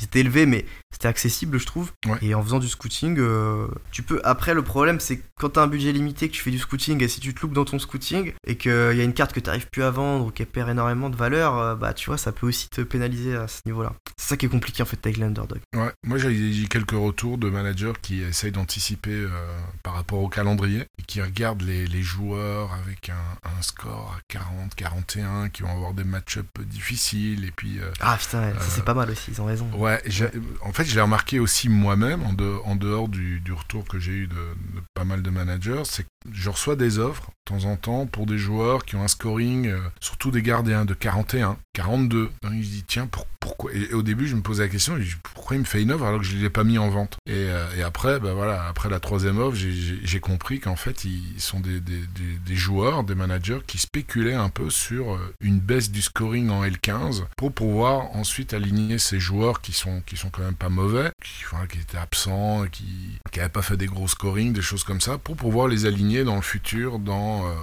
bah, dans une underdog, ou, euh, ou une spécialiste. Quoi. Je, trouvais ça, Mais- je trouvais ça pas mal. Mais on voit qu'il y a certains managers qui sont au taquet là-dessus. Mais tu sais, t'as raison, et euh, je pense qu'aussi il y en a qui spéculent, enfin, du moins, ils se disent, imagine le score, le 15e score du mec, c'est euh, 50 ou 55, et qu'il a 41 de L15, comme tu dis, bah tu sais que à la prochaine Game Week, du coup, ce score de 55 va disparaître, Ouais. donc potentiellement il peut être en dessous des 40 aussi. Voilà. Il y a ça aussi. Ouais. Pour ça, je trouve ça vraiment pas mal et il y a des managers qui, qui trouvent ça assez fun. Bah, Ce Erwan, qui est bien, c'est que ça récompense la grind. Ça récompense le, fait de grinder, euh, le fait de, de grinder le jeu, quoi. Ça, c'est vraiment bien. Ça, c'est vrai. Je suis d'accord avec toi. Questionnaire rapide. T'es prêt? Allez. Ouais. Alors, ton joueur préféré dans la vie réelle est sur Sorar et pourquoi?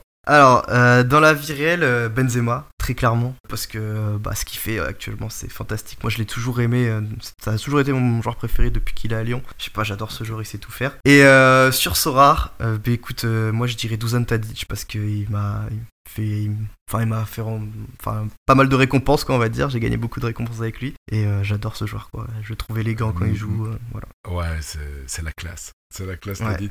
Bon, et Benzema, je peux pas te dire euh, non. Donc, tu peux donner la main à, à, à Job Zenente 23, euh, qui est aussi complètement dingue de, de ce joueur-là. Mais, euh, il a encore fait lui- un match énorme euh, avant-hier, là. Oh là là. Ouais. Enfin, un match énorme. Il a été hyper décisif. Il a pas eu 36 occasions. Il a fait une barre, un but, et, euh, et voilà, merci, au revoir. Mais C'est euh, ça, c'est dingue, hein, à 34 ans, pff, franchement, ce qu'il fait, c'est dingue. Mais il joue de mieux en mieux en fait. C'est, c'est, Ouais. depuis le départ de Ronaldo, il a pris une autre dimension et, euh, et je trouve dans beaucoup de sports, de plus en plus, les, les, les, les top professionnels, pas dire seulement les top joueurs, mais les top joueurs qui sont très professionnels et Benzema en fait partie. Euh, je prends LeBron James qui est aussi euh, un exemple pour tous. Bah, ces gars-là, ils, ils arrivent à s'améliorer euh, malgré la prise d'âge parce qu'ils sont plus intelligents, ils sont, euh, bah, ils ont plus d'expérience et euh, je prends un Modric aussi, hein, c'est juste phénoménal à son âge. euh, il y a jamais un joueur, euh, tu remontes à 10-15 ans, c'était exceptionnel qu'un joueur tienne aussi longtemps, donc c'est fou. Ton plus beau résultat? Bah, T'en as vraiment beaucoup pour le coup, donc Ouais, c'est. Alors tu vois, euh, effectivement, j'aurais pu te dire euh, j'ai gagné en D2 Chump, euh, en D3 Chump, etc. Mais j'ai gagné plusieurs fois. Alors qu'il y a une victoire que j'ai eue il y a très longtemps, et je m'en souviendrai. Parce qu'à l'époque, en plus, il y avait, il y avait des SR, euh, des stars SR à gagner, et j'avais gagné, je crois, Chesney ou Ziliensky. Ah non, je l'ai gagné, je sais plus, un des deux. Et, euh, mais euh, j'ai gagné la, D, la D1 AS. Donc en plus, euh, Ouch, je pense qu'il n'y a pas beaucoup de managers qui l'ont gagné, tu vois. Donc euh, je suis assez fier. C'est mon plus beau résultat sur ça. Tu te rappelles avec quel team ou pas? Euh, ouais, c'était pendant les replays. euh, J'avais euh, bah, du coup Lopez, euh, Smalling. Je devais avoir Vershkarin en- en- au milieu. Verskaren, Et, d'Anderlecht Ouais, ou Hadji, je sais plus, l'un des deux. Et euh, j'avais euh, Haller en attaque. C'est- Je, je me rappelle plus exactement de l'équipe, mais je me rappelle juste que Haller, en fait, c'était avec l'ancien scoring et que c'était euh, la seule fois de l'année où il avait marqué un triplé. Donc euh, Quand- voilà. Justement, parlant de. Parce que tu en avais parlé tout à l'heure de l'ancien scoring, brièvement, parce que je pense pas qu'on l'a qu'on l'a déjà euh, abordé sur, Euh, euh, sur le podcast. C'est très brièvement, c'était c'était quoi? Ouais, bien sûr. Bah, l'ancien scoring, dites-vous que euh, au niveau des défenseurs, les interceptions, les tacs, c'était pas compté, c'était juste euh, les passes et les dégagements. Donc, lorsqu'un joueur faisait un dégagement, il avait 0,5. Euh, le scoring était pas compris entre 0 et 100. Il partait de 0 et tu pouvais avoir n'importe quelle note, tu pouvais même avoir des notes négatives. Pour les gardiens, euh, le clean sheet, euh, c'était, euh, je crois, 8 points en gros. Un truc comme ça, peut-être un peu plus. Et après, les arrêts, bah, c'est pareil, c'était 2 points, quelque chose comme ça. Pour les milieux, bah, c'était beaucoup de passes, mais voilà. En fait, ce qui était vraiment récompensé, c'était les buts, les actions décisives. Et les actions décisives, donc c'était 7 points le but, plus 2 points pour le tir cadré. Donc ça faisait 9 points en gros. Et bon, à titre d'exemple, mon Haller, il a eu, c'était une note incroyable à l'époque. hein. Il y en a pas beaucoup qui l'ont eu, mais cette game week là, il a eu 45. Donc euh, c'était énorme. Et voilà, ça m'a permis de. Ah ouais, c'était complètement différent, quoi. Ah oui, rien à voir. Et c'était beaucoup moins détaillé surtout. Euh, là, on est, on est sur un scoring beaucoup plus euh, détaillé, beaucoup plus juste aussi. Ok. Et un mec Donc comme Morioka euh, était nul. C'est fou ça. Et c'est à quelle période qu'ils ont changé ça? Ah, je, je crois, je sais plus, je crois que c'était septembre 2020, un truc comme ça peut-être. Je sais plus franchement. Ils avaient fait une première Euh, itération. Moi, je me suis inscrit euh, le 30 décembre, je pense, 2020, et j'ai enfin, j'ai connu le système euh, actuel. Donc, euh, ouais, c'était c'était avant ça. Septembre, alors. Ouais, c'est fou. Et comment ça avait été accueilli à l'époque? Oh, très bien accueilli parce qu'on l'attendait depuis longtemps. En vrai, parce que ce scoring-là, euh, t'avais des joueurs comme Declan Rice ou même Morioka. Bon, Morioka était un peu moins hype à l'époque, donc euh, tout le monde s'en fichait un peu. Mais Declan Rice, euh, à l'époque, il était enfin, énormément suivi. Et il faisait des scores de 4, 5, tu vois. Donc 4, 5, tu fais rien avec un score comme ça. donc euh, ouais, c'était pas... Donc les gens râlaient un peu sur le scoring. Les gens ont toujours râlé sur Sora, faut le savoir. Ouais. c'est pas nouveau, quoi. C'est ça. Tes plus belles récompenses. Enfin, ta plus belle récompense. Alors, je vais dire, franchement, j'en ai gagné pas mal aussi. Il y en a, j'hésite entre, entre deux. Faut savoir que j'ai gagné deux Mbappé rares que j'ai revendu direct quasiment à 2,5 Ether. Je suis le roi du trading, je, faut le je- dire. ouais, je- regarde sur ta, sur ta galerie, t'en as pas une. Tu, tu- tu l'aimes pas Mbappé Ouais. Non, je, pas, je l'ai pas gardé. Euh, je les ai tous vendus. En fait, euh, je partais dans l'état d'esprit qu'Mbappé, euh, surtout à l'époque, il y avait mieux que lui sur Sora, hein, bien sûr. Attention, parce que sinon je vais. Mais en Attention. U23, euh, en U23, il y avait mieux que lui pour moins cher. Et moi, je suis vraiment dans l'utilité en mode je fais du full SO5, SO5, comme j'ai dit. ouais. Donc, franchement, c'était full, full utilité. Et dit, Mbappé, il est pas si utile que ça. voilà. Ouais, voilà. tu vois dans quel état d'esprit j'étais.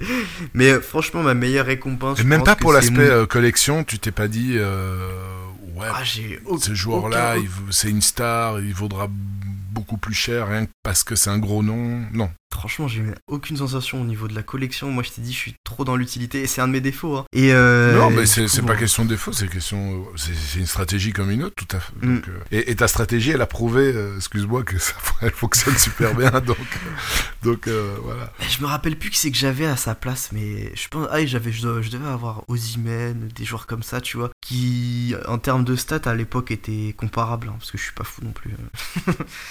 mais j'avais peut-être d'autres joueurs, je me rappelle plus. J'avais des là, joueurs qui pouvaient le la- remplacer. Tu voudrais l'avoir en rare Ouais, là si je l'ai, je le garde, parce que c'est, c'est vraiment trop un monstre en fait. Ouais, Tu vois. je, je trouve aussi. Au niveau Mais, euh, prix aussi, c'est trop un monstre, donc autant. Oui, c'est- ça. Mais je pense que si je gagnais à Mbappé ou à Haaland, je garde, parce que quand même. euh, Ouais, je Les je deux suis sont, monstrueux. Ma, ma plus belle, parce que du coup, ça c'était pas ma plus belle récompense. Ma plus belle récompense que j'ai encore, c'est Mouziala, super rare, que je garde. Quand je l'ai gagné, Ah, j'étais fou. Parce que elle est magique, cette un joueur que... Ah, je, je suis amoureux Ouais. de ta carte là. Ah, franchement, Ouais. Franchement, je, l'adore. Moi aussi. Je l'ai eu, il avait vraiment un 17 ans en plus. Ouais. c'est le futur, futur du Bayern, le futur de l'équipe nationale allemande. C'est, euh, Moi, j'adore ce ça. joueur. Vraiment, je trouve. euh, Il est propre, il est physique, et, et- et- et derrière sa, sa tête de poupon encore, parce qu'il fait vraiment Il très est, très il, jeune. il est physique pour sa corpulence. Ouais, hein. vraiment, vraiment. C'est ça. en Et fait, pour son âge, c'est fou Ouais. comment il est, dé- il est développé, euh, super technique, euh, très gros joueur en, en- en devenir. Donc euh, ouais, garde-la au chaud. En plus, t'es tranquille hein, pour ta SR euh, U23. Enfin, ta, ta- Ouais, c'est ça. ouais. SR U23 ou D3 U23, tu fais comme tu veux, mais ça va être, ça va être du, du- du très très lourd. Bon, t'es en plus gros coup de poisse. Ça a dû en- Ouais. Ah, j'en ai- À part la vente de, de tes uniques. ouais, ouais, bah il y en a beaucoup, franchement, des coups de poisse. Euh, J'ai choisi une qui est. pff, euh, ça m'a saoulé, j'étais dégoûté. Euh, alors, c'était pendant le, le gros pub de, de mars euh, en 2021. Euh, tu l'as connu en plus, Mehdi, je pense, non? Ouais, Je tout à fait. ouais, bien sûr. ouais. Et je sais pas si tu te souviens, c'est pour ceux qui étaient là, c'était arrivé d'un coup. Et euh, bah, je voulais en profiter un peu, mais je pensais jamais que ça allait passer. Donc euh, je mets en vente mon Neuer euh, super rare pour 5 éthers. Je me dis, pff, 5 éthers, impossible que ça passe. Je l'avais acheté, je crois, à 1,5 ou 2 max euh, quelques semaines auparavant. Donc je me dis, impossible que ça passe, tu vois. Mais moi en plus, j'avais qu'un seul gardien SR, donc me demande pas pourquoi j'ai fait ça. hein. Me demande pas. Même moi je sais pas. Et je laisse et ben, ça monte, ça monte. Et j'y pensais plus en fait que je l'avais mis en vente, tu vois. Mais je commence à, enlever les joueurs parce qu'avant, tu sais, tu pouvais pas filtrer par vente. Et je commence à enlever les joueurs euh, que j'avais mis en vente parce que je vois que ça monte vraiment pas mal. Là, un matin, je me réveille et je vois que mon Neuer il s'est vendu. Je fais non, j'avais mis Neuer en vente, j'étais dégoûté, tu vois. Alors que je gagner 5 éthers. Ni une ni deux, qu'est-ce que je fais? Je, euh, je contacte le, le manager Zima Blue pour ceux qui connaissent, euh, grosse baleine aussi. euh, Ah oui, il a débarqué là, il a, il a tout mangé là. Ouais, il a- il a tout mangé ouais, à cette époque-là. Ouais. Et je lui dis, en anglais bien sûr, excuse-moi, bah écoute, j'ai j'ai mis mon œilleur par erreur en vente. Bon, le- Est-ce que tu peux, s'il te plaît, euh, bah, me le redonner quoi, au même prix? Je lui ai même dit, je crois, je te donne 5,2. Et là, il me rit à la gueule, mais genre vraiment, genre, il me bloque. Depuis, Ah ouais. je suis bloqué par ce mec de partout. De, j'ai les Ah, offres, je peux plus lui faire. Sur euh, Discord, je peux plus. Bon, après, je peux comprendre parce qu'un mec qui revient de voir, qui dit qu'il a fait une erreur et tout, qui se rend compte de sa bêtise, bon, ça peut un peu énerver. Et voilà, j'étais énervé. Bon, bah écoute, j'ai compris que euh, je pouvais pas récupérer mon œilleur. Alors, qu'est-ce que je fais? Je me mets à la recherche d'un nouveau gardien, tu vois. Eh, je te laisse deviner sur quel gardien SR Chup, un grand gardien que j'ai acheté pour 4,75 Ether, donc quasiment la même chose que j'ai vendu Neuer. Je suis tombé le seul gardien qui a perdu sa place depuis. J'ai acheté bien évidemment Keylor Navas parce que je me suis dit c'est sûr Navas, il y a pas de problème. euh, franchement, il a re-signé. C'est le gardien du PSG, il avait fait une saison monstrueuse. euh, impossible qu'il soit qu'il soit bench, tu vois l'année prochaine. Et ben voilà, on connaît la suite. C'est ouais, bah écoute, euh, en même temps c'était le PSG, donc ça tu Ouais. peux être sûr de rien. Ouais, Il y, a que si t'as Mbappé, euh, Messi, tu sais que eux, normalement, euh, bon, en même temps tu patientes un peu. Je pense pas qu'ils ils- ils vont recommencer euh, ce même folklore euh, la saison prochaine. hein. Et, Ah, j'espère. hein. Navas, c'est énorme. Enfin, je, je le vois pas continuer. Il est, il est trop compétitif, euh, Navas, et il est vraiment trop bon encore. Je crois qu'il a au moins encore une année, voire deux ans devant lui. Donc, euh, un peu de patience, ça ira. Après, après j'espère qu'il ira dans un, dans un bon club. Ouais, moi aussi. Parce que s'il va dans un club qui titue et qui, qui s'en prend plein la tronche, euh, c'est vrai que. Bon, en même temps, il, il aura du taf de toute façon. Donc, euh, ouais, ça va. C'est un coup de poisse, Ouais. ok. Ouais, mais, euh, Bah, mais un fait, peu de patience, je pense que ça. t'auras Ça t'auras un retour. T'auras un retour là-dessus. Ouais, voilà. Alors, tes trois onglets qui sont toujours ouverts quand tu es sur Sorar. Alors, j'ai oublié de, de te préciser euh, la Bible. Évidemment, tout le monde est sur la Bible de Sorar Data, mais tro- trois autres onglets. Ah, trois autres onglets que ah, Là, tu me poses une colle. Non, euh, bah, bien sûr, euh, Sorar Club. Ouais. Par euh, Pour les- je- les DNP je- Ouais, pour les DNP, pour le live feed. Bah, du coup, Twitter. Twitter, je suis quasi tout, Mhm. tout le temps dessus pour checker euh, tout ce qui se passe, en termes- même en termes de rumeurs de transfert ou de, de, de DNP. C'est une veille euh, continue, continue. Et bien sûr, quand je suis sur Sorar, je vais sur des IPTV. Mais il ne faut pas le dire. Les matchs, euh, les matchs en live. Exactement. Et quand tu fais tes, tes line-up, donc euh, Sorar Club BNP, bah après tu, tu check aussi, parce que c'est vrai que Sorar Club c'est c'est un bon, comment dire, une bonne base. Il n'y a, pas- y a pas tout dessus, en tout cas jusqu'à la deadline. Euh, donc quoi, c'est Twitter euh, essentiellement, ou bien t'as encore autre chose euh, compte fan de club sur Twitter direct et comme je te dis c'est de la veille continue en fait pour éviter de d'avoir un gros taf à faire le, le vendredi matin ou le mardi matin. Je fais une veille continue toute la semaine. Comme ça je suis au courant de tout et honnêtement Soir Club c'est j'y vais mais c'est genre juste pour confirmer ou euh, pour voir un truc que j'ai pas vu ce qui arrive rarement quand même parce que je passe du temps sur dans mes recherches Ouais. mais les, les comptes fans honnêtement pour ceux qui galèrent un peu avec la DNP même avec Soir Club je vous conseille de suivre le- les comptes fans français ou même anglais si vous parlez un peu anglais euh, de chaque club comme ça, vous, vous loupez quasiment rien. À part euh, la dernière fois, quand ils t'annoncent que Hernandez et Coman se sont pas entraînés à 12h01. ouais, ça, c'est- Mais ça, voilà, tu peux pas. C'est la haine. Et, et Marquinhos, l'après-midi aussi, qui est, qui est annoncé out. Donc ça, tu peux pas le savoir et tu peux pas t'en vouloir. Mais globalement, je fais comme ça et Non, ça, non, ça marche très bien. Est-ce que tu te joins euh, à l'appel de plus en plus pressant pour que, pour Sora redécale la deadline à 17h heure française au lieu de, de midi, qui permettrait à nos amis américains de dormir Eh un oui. peu plus longtemps? Mais bien sûr, moi je pense surtout à nos amis américains. Tu penses, je ne pense pas à moi. Mais Non, non, mais oui, moi oui. non plus. Mais les pauvres- moi je pense à eux, les pauvres américains qui sont obligés de se lever à 6h du matin euh, à New York, ou encore plus tôt, pour faire leurs équipes. Ah ouais, si, si, Non, mais- si ça, New York, quand tu regardes Los Angeles, là, il y a 9h en moins, les gars, euh, la deadline, elle est à Ouais, 3h du mat, quoi. C'est, Voilà. non, mais en, en, en vrai, on en rigole, mais en réalité, c'est quelque chose qui devrait faire vraiment. Et puis après, Ouais. le problème qui se pose, c'est, on le sait, c'est pour, euh, tu vas perdre des matchs, etc. Mais là, euh, si Ouais, tu a- veux être honnêtement, il y a, mainstream, il y a aux US, quasiment euh, pas de match qui commence à- avant 18h, quoi. C'est, excessivement rare. hein. Mm, Je suis d'accord. Puis euh, regarde, au pire, le match ira dans l'autre game week. Ouais, bah, ils ont, il y, a- il y il y a eu ça il y a pas si longtemps avec un match japonais, je pense, qui commençait à midi ou midi 30 et elle était, il était comptabilisé dans la game week d'avant, non? C'était 11h, je crois. 11h30. Ou 11h Parce que mi- midi, à partir du moment où c'est midi, ça. Ah non, midi. Oui, t'as raison. C'était Non, pour je le pense, changement il y a deux game week, je pense. Oui, c'était pour le changement d'heure, t'as raison. Euh, il était à midi euh, le match. euh, et en fait, la, la, la deadline de la Game Week était à 13h à ce moment-là. Ouais.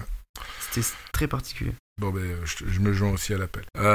Alors, ton joueur à suivre? Alors, mon joueur à suivre, j'en ai mis deux. Euh, parce que j'aime bien Scovolson euh, de, du club de Bruges, mais malheureusement il a pas de, de carte pour le moment. Donc euh, on va on va pas a mettre pris la place de, de Vormer. Ouais, mais qui est vraiment bon, franchement. Et sinon, un joueur que je regarde, parce que je, je regarde pas mal de matchs de, Salzbourg, j'aime beaucoup le petit je sais pas comment dire, parce bon, voilà. Sewald. Sewald, ouais. Ouais, Sewald, en fait, je, je trouve qu'il est, il est, comme on dit, comme les OG de Sora disent, il est méta Sorar, c'est-à-dire que euh, son scoring est fait pour bien fonctionner sur Sorar. Milieu qui te fait pas mal de AA, il est, généralement, il a quand même euh, entre 10, 15, 20 de AA par match, tu vois, c'est quand même raisonnable, et qui fait surtout pas mal de DS aussi. Donc, euh, franchement, l'année prochaine, je, je pense qu'il sera titulaire, enfin, il l'est déjà, mais je veux dire, il sera encore plus titulaire parce que là, il peut ne pas l'être. si l'équipe est, est full. Donc l'année prochaine, il va, il va l'être, c'est sûr. Et, puis en plus, c'est le futur de l'équipe d'Autriche, donc let's go. Ok, merci. On attaque la dernière partie, les questions-réponses. Euh, donc les questions des, euh, sur le fil Twitter de Mediasorar. Alors première question de Gabriel Stump. Pourrait-on avoir des infos sur la routine de SRR One dans la conception de ces teams? 213 éthers de reward, il a peut-être deux ou trois tips valables. Euh, voilà. Ben, euh, ouais, bon, on en a un peu Bah, parlé. Je sais pas si ouais. tu voulais rajouter encore autre chose. Ouais, c'est ce que j'allais dire, on en a parlé quand même. Ben, vraiment, moi, ma routine, c'est. euh, je fais mes équipes directes. Enfin, dès, dès, que, dès que la game est ouverte, je Tu fais. commences un par quelle jet. division? Excuse-moi. Tu, tu commences par ah oui. quelle division? Chump, Chump, Chump D3, mais après, je- enfin en gros de la chum quoi. Je fais chum, après je fais U23, après AS et après je passe dans les autres diffs quoi, Chal, America, Asia. Mais euh, je privilégie ouais, les D3 bien évidemment. Après bon, ça ça concerne pas tout le monde surtout des D3, les, les D2 pas trop, mais euh, je fais mon équipe en fait direct dès que la Game Week ouvre, comme ça j'ai un, déjà un visuel, je fais ma première équipe avec euh, mon sentiment à moi. Ensuite, je mhm. regarde sur euh, SD généralement euh, l'opponent score, etc. pour voir euh, un peu où ça en est en termes statistiques, voir si moi ce que je pensais être bien, est-ce que c'est reflété, reflété aussi statistiquement. Si ça ne l'est pas, je me pose la question est-ce que je change, est-ce que je change pas? Si ça l'est, bah du coup je laisse. Et ensuite, comme j'ai dit, je fais une veille continue de, des blessures et des, news, ouais. des news sur Twitter. Que Twitter, hein, franchement, moi, mon... enfin Twitter et Soir Club, mais Soir Club vraiment en dernier recours. souvent le, vendredi à 11h, tu vois, je regarde Soir mais sinon, je, je, pensais, tu vois, que Solar Club, finalement, ça allait me, me permettre de gagner du temps. Ça m'en gagne, mais finalement, c'est vraiment plus en mode euh, tiens euh, c'est euh, c'est vraiment pour confirmer ce que j'ai déjà vu. Ouais ou c'est je peux pas me fier. quand même un peu vérifier mmh, mmh, c'est ça dit, comme comme base c'est pas mal. Parfois aussi il y a des news tu sais des bonnes news du style tel joueur il est absent et puis après non en fait il y a une nouvelle peut-être de la veille ou d'il y a quelques heures en disant non non il est il est bon il est il est partant donc ouais Twitter pour ça c'est c'est indispensable je dirais même. Euh, deuxième question de Parir Panache qui a été invité sur ce même podcast. Le petit championnat que tu as le plus de plaisir à suivre tous les week-ends grâce à Sorar? Ah, bah honnêtement, la, Jupiler, hein, clairement, loin devant, parce que il y a toujours ce. Euh, tu sais, c'est comme quand, voilà, tu connais un truc depuis. Le premier amour. voilà, exactement. ça reste, ça reste. Mon petit Juniaito, tu vois. Et puis il y a quand même pas mal de pépites ensuite qui partent dans des, ah dans des gros clubs quand même. Hein. Euh, le championnat belge, quand même, il est assez connu. Et, pas mal de teams, hein, comme Bruges, comme Gand, ils ont le don d'aller chercher des, des, petites pépites. Euh, Genk, pardon, j'allais dire aussi, j'allais oublier. Euh, sinon Marie. C'est clair. Bah, Genk, ils sont très forts pour former. Les joueurs généralement, ils partent franchement dans des gros clubs. Hein, les jeunes, hein. on se souvient de Kevin De Bruyne, De Bruyne, comment vous dites en Belgique? De Bruyne. De Bruyne. Ou euh, Koulibaly même, Courtois, tout ça, ça vient de Genk, hein, faut pas l'oublier. Et euh, par contre, euh, je trouve qu'il y, bah, y, a certaines académies qui forment moins bien en Belgique. même si t'as des joueurs qui sont bons, généralement quand ils vont partir à l'étranger, ils vont, ils vont être moins bons. L'Antwerp, tu vois, je trouve que c'est une académie qui forme pas, par exemple. c'est compliqué. Mais moi, en, Belgique, j'aime bien Bruges et Genk. Mhm. Je trouve que c'est des super académies. Bah, le standard avant, mais là, ils ont un peu plus de mal ces derniers temps. Ah, ils ont des gros problèmes financiers. C'est un problème, c'est ça. Vraiment, c'est. Euh, euh, ils sont tous expatriés presque. Et puis Anderlecht avant, mais euh, c'est vrai ah, que depuis que Sorare existe, Anderlecht c'est pas bon. Mais avant c'était mm.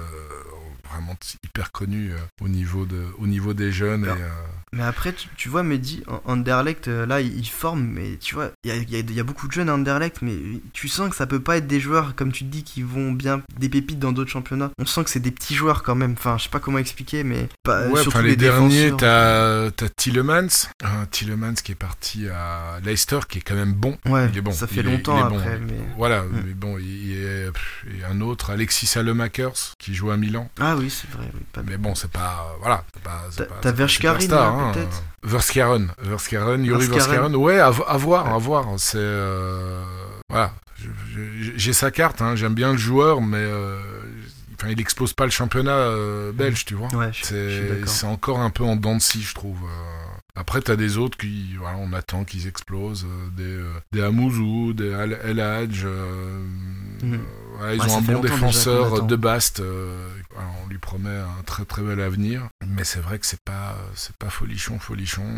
Et d'ailleurs les meilleurs jeunes, bah, ils, viennent, ils sont enfin ils sont empruntés quoi. C'est un peu comme euh, l'année passée, tu avais Enmecha qui cartonnait, tu as Zirkzee euh, cette année, mais ils ont, ils ouais, la ça, possibilité de garder des joueurs pareils, euh, c'est pas possible. Pourtant, c'est des très bons jeunes, mais voilà, ils sont clairement pas issus de, de l'école de, de l'école de formation. Alors, troisième question euh, de LBD Ant.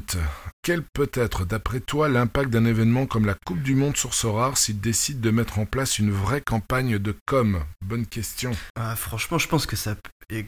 J'aime bien, j'aime bien la fin de la question parce que c'est vraiment pour moi ce qu'il ce qu'il faut qu'ils fassent. Mais s'ils font ça, ça peut être énorme parce qu'on sait que on sait que les paris sports, enfin, ce soir ce n'est pas des paris sportifs, mais c'est ça touche euh, une cible. euh, Enfin, généralement quand t'aimes bien les paris sportifs, tu vas bien aimer ce soir. Enfin, je sais pas si t'es d'accord avec moi, mais. euh, Ouais, moi je viens pas des paris sportifs, euh, mais, mais c'est vrai qu'il y a beaucoup d'anciens parieurs ou des parieurs qui sont sur ouais, énormément même. Ouais, c'est ça. Donc euh, quand on voit eux, lorsque la Coupe du Monde commence, ils se font énormément de paris qui sont faits. Donc on peut se dire qu'un événement comme la Coupe du Monde, s'il est bien marketé, s'il y a une bonne communication, ça peut, bah, ça peut forcément les, les prix des joueurs qui font la Coupe du Monde vont forcément augmenter. Ouais. Enfin, On croise les fait. doigts pour que, On pour croise que, les doigts. pour que Sorar y pense. euh, Très sérieusement, on va de nouveau taguer Nicolas Juliet là-dessus. Et, euh, et Mehdi, tu penses toi qu'il y aura un gameplay spécial Coupe du Monde ou comme l'année dernière pour l'Euro, euh, il y On aura peut, on peut, juste les- une on petite peut, on wiki, peut là. l'espérer, au moins avoir des. euh. Ça serait quand même top et je pense que ça serait normal aussi. euh, C'était top quand même, hein, la, la, ce qu'ils avaient fait pour l'Euro. Moi j'aimais beaucoup. euh, même, on pouvait même aligner, je pense, un, un common. Alors je pense pas que ça sera encore le cas, mais euh, ouais, je leur fais confiance par rapport à ça pour trouver un, un bon gameplay adapté aux différentes raretés. ça, peut être, ça peut être très fort. Hmm. Une autre question de Sorar Hang San. Est-ce que les ligues uniques en SO5 sont un objectif pour toi ou la concurrence prix est déjà trop élevée? Bah, tu, ouais, tu as répondu. Ouais, ouais j'ai déjà répondu. C'est être compliqué, trop de concurrence, mais on, on y pense hein, dans un coin de, sa- dans un coin de la tête. Et deuxième question de sa part, c'est as-tu déjà des idées pour la suite du Sorar Show? Écoute, euh, j'ai des idées. Maintenant, euh, là, j'étais dans les dans les partiels, à la fin de mes études. Euh, là, on va on va on va commencer avec euh, Solar Data. Euh, donc, euh, en fait, c'est pour ça que ça met peut-être du temps. Là, je vous le dis tout de suite, le- ce podcast-là est beaucoup plus professionnel que ce- le Sorar Show. Non, mais, Mais, c'est parce que j'ai un super monteur derrière Laurent. Ouais mais je pense qu'il y a même pas que ça tu vois c'est bah après il faudrait euh, que je lui mette encore plus sérieusement et je compte le faire maintenant ça sert à rien de le dire il faut le faire et euh, oui j'ai plein d'idées mais je peux pas trop en parler Après, là parce toi, voilà, mais, euh, c'est chaque, chaque semaine aussi. Hein. Euh, Ouais. Moi, c'est toutes les deux semaines et euh, c'est vrai que j'ai beaucoup de demandes pour faire ça un peu plus régulièrement, mais au niveau de mon planning, c'est juste Mais pas possible. Donc c'est vrai temps, que si j'ai envie de faire quelque chose de qualité, ben, il faut du temps pour préparer euh, chaque émission. Et là, pour le moment, je sais pas faire mieux que toutes les deux semaines. Donc euh, c'est c'est un bah, choix. en, en plus Mehdi je pense qu'on a vraiment le même état d'esprit nous on fait pas ça pour l'argent loin de là parce que dans tous Ah, les cas ça tout, nous fait rien C'est gagner vraiment pour le fun. Mais ouais. c'est c'est pour le fun et pour euh, la, communauté, quoi. Pour faire du contenu, euh, parce que il en faut, hein. En fait, typiquement pour moi, que ça soit un podcast ou même nous, notre émission qu'on fait, c'est pour moi le contenu qui est le mieux, enfin, qui pas qui est le mieux, mais je veux dire, euh, qui est le plus facile à faire sur Soar parce que que ce soit les streamers actuels, donc Fusio, euh, The Noob ou Jobs, Après, il y en a de Euh, plus en je- plus. euh, ouais, Ouais, il y a beaucoup, euh, Enfin, il y en a. d'a- d'ailleurs- si, euh, si euh, ils écoutent ce podcast-ci, euh, il y en a tellement que je voudrais inviter. Euh, J'en ai déjà contacté beaucoup, mais il y, en a de plus en plus qui se rajoutent et de plus en plus qualitatifs. Et bon, là, toutes les deux semaines, bah, c'est pas possible. Ça fait que 26 sur un an et euh, voilà, il faut, ça, demande un peu de temps. Excuse-moi de, t'avoir coupé. Non, mais je disais juste que moi, euh, enfin, euh, je, trouve qu'ils ont beaucoup, on peut, on peut leur donner beaucoup de crédit à ces gens-là parce que j'aurais été incapable de faire ce qu'ils font, c'est-à-dire de faire du contenu comme ça régulièrement parce que eux, la plupart, c'est deux fois et je, je pourrais pas. Moi, déjà, de base, j'y voyais pas d'avenir euh, à, ce genre de stream, tu sais, où tu streams et tu montes tes équipes et tout, tes récompenses. Euh, parce que je me suis dit, mais les gens, ils vont pas s'intéresser, c'est pas intéressant, tu vois. Je me disais, le truc qui peut intéresser, c'est quand tu parles de Sorar avec d'autres gens, une émission, donc c'est pour ça que on a fait le, le Show. Et franchement, beaucoup de crédit à ces gens-là. Euh, J'avoue que, que, moi je pensais que ça allait pas, pas fonctionner. Euh, De, de toute façon, ça fonctionne très bien. Euh, On le voit encore, même The Noob, là, que t'as interviewé euh, il y a deux semaines, c'est c'est formidable. euh, Tout ce qu'il arrive Ouais, à faire et tout du- le contenu qu'il crée. Quoi, c'est Ouais, du taf, quoi. Enfin, Ouais. quand tu, tu, tu es du stream, bon, déjà, tu dois planifier. Il y en a qui font ça régulièrement. Après, c'est vrai, quand, t'es, euh, quand c'est rare, c'est ton job. Il y a pas The, il y a The Noob, mais il y a aussi Fuzio aussi, qui est à 100% là-dedans. Jobs NNT, ben voilà, ils ont, eux, c'est leur job. Donc, forcément, c'est plus facile à, à intégrer dans leur planning. Mais, mais ceux qui, en plus, le font pour le fun et euh, font des montages pour YouTube où tu as un montage derrière, etc. Enfin, c'est la passion qui t'anime parce que tu sais que derrière, finalement, oui, tu auras peut-être un peu d'affiliation, des choses comme ça, c'est clair. Mais, euh, mais si t'as pas la passion, tu peux pas le faire. Enfin, c'est un peu comme toi aussi avec Horror Show. Euh, bah, si si t'as pas cette passion, si tu prends pas toi personnellement du plaisir. moi, c'est la même chose. Je prends énormément de plaisir quand, quand j'échange avec des invités. Si j'ai pas ça, bah, c'est juste pas possible de, de, continuer, quoi. Ah, c'est exactement ça. Voilà, t'as tout dit. Je pense que ça fait une belle conclusion euh, pour cette question. bon, alors je passe à la dernière question de Mauricinho. Pour toi, quelle place va finir le grand stade rennais et pourquoi deuxième? Non, c'est l'avant-dernière bah, question. Après. Euh, ouais. Mauricinho, euh, on a déjà discuté. Euh, je sais que c'est un supporter du Stade Rennais aussi. Et il a déjà donné la place là. Voilà, on va finir deuxième, c'est comme ça, c'est écrit. Le Bourrigaud va encore euh, marquer but sur but en cette fin d'année, et puis voilà. bon, et, je pose, j'en profite pour poser ma petite question. Au niveau ah des gardiens, qu'est-ce que tu en mm. penses? Parce que j'ai gagné ah bah. euh, la, dernière Game Week le, en rare, le, le, jeune gardien turc euh, Alemdar, c'est ça ou... Ouais, c'est ça. Alors, Alors voilà, et, j'ai regardé directement, est-ce que je vais le vendre, je vais le garder et, honnêtement, apparemment, il monte en puissance. Je t'avoue que j'ai pas vu un match de Rennes depuis un bon bout de temps, donc je voulais avoir ton avis là-dessus, euh, sur la rotation avec lui et Gomis qui est assez souvent blessé Alors, je vais te raconter une petite anecdote, ça tombe bien. J'avais besoin, bah du coup, avec ma, ma péripétie, tu te doutes bien de Neuer Navas, euh, j'avais besoin d'un autre gardien et j'avais acheté Strakosha, bref, qui avait été bench. Donc j'étais un peu en galère de, de gardien euh, SR. Et du coup, quand Rennes est sorti, je me suis dit, bon, allez, je vais acheter Gomis, même si l'année dernière, il était pas serein. Je suis dit, cette année, ça va être l'année de la confirmation, etc. Il a fait beaucoup de clean hein, il n'y a pas de problème. En même temps, vu surtout la défense, c'est pas lui qui était euh, ultra fort, on va dire. Enfin, des fois, il faisait des arrêts, mais voilà, il faisait aussi quelques petites boulettes. Et arrive un match, là, euh, il y a, je crois, un mois, un mois et demi, je sais plus contre qui, mais où euh, là, c'était plus possible. Là, c'était plus possible. Euh, je l'ai remis en vente euh, bah, à la fin du match, je le mets en vente. Et je fais pas souvent ça, hein, parce que tu sais, se faire prendre par ses sentiments et tout d'après match, c'est très dangereux. Enfin, souvent tu fais les mauvais choix et tout. Je le mets en vente euh, bah, au prix où je l'avais acheté. Il part dans l'après-midi. Hein. Et en SR, pour ceux qui sont sur les marchés des SR, c'est très compliqué. Il n'y a pas de liquidité, donc normalement ça arrive pas souvent qu'un mec il te, t'achète direct ton joueur dans l'après-midi. C'est parce que je l'avais pas mis, enfin je l'avais mis pas au market, tu vois, j'avais mis beaucoup plus bas. Il part. J'étais content, enfin débarrassé de Gomis parce que j'en pouvais plus. Et, euh, et euh, annonce de blessure, euh, même pas trois jours plus tard, donc il était blessé. Je me suis dit, ah, le pauvre qui me l'a acheté quand même.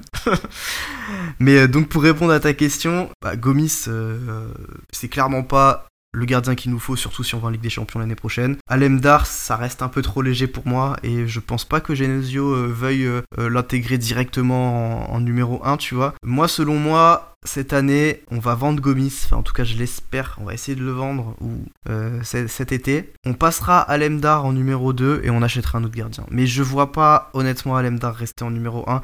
Euh, c'est un gardien qui a 20 ans. 20 ans, il est, il est pas mauvais. Hein. Après, il a un jeu au pied assez catastrophique. Des fois, il te fait des relances. Euh, c'est trop compliqué pour la Ligue des Champions. Tu peux pas te permettre d'avoir un gardien comme ça pour la Ligue des Champions. Tu vois, c'est pas non plus la crème de la crème des gardiens. C'est un bon gardien. Un bon gardien qui a un bon potentiel. Mais euh, je pense pas qu'il.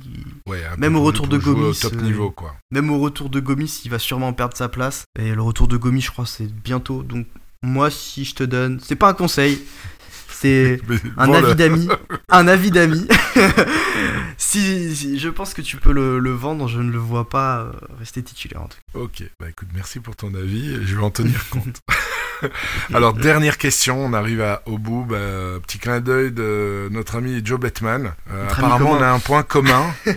euh, et je voulais savoir lequel. Je sais pas de quoi il parle en fait. Ouais, moi non plus, mais non, mais je t'explique. Alors, en fait, euh, pour Marquinhos et tout, j'ai été un peu pleuré auprès de Joe. Je lui ai dit, oh, ça me saoule et tout.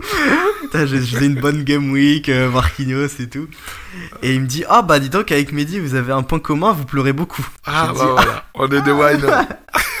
On est des winners, apparemment. Ouais, bah non, moi je dis non, je suis un winner, mais quand t'es un winner, tu wines aussi un peu.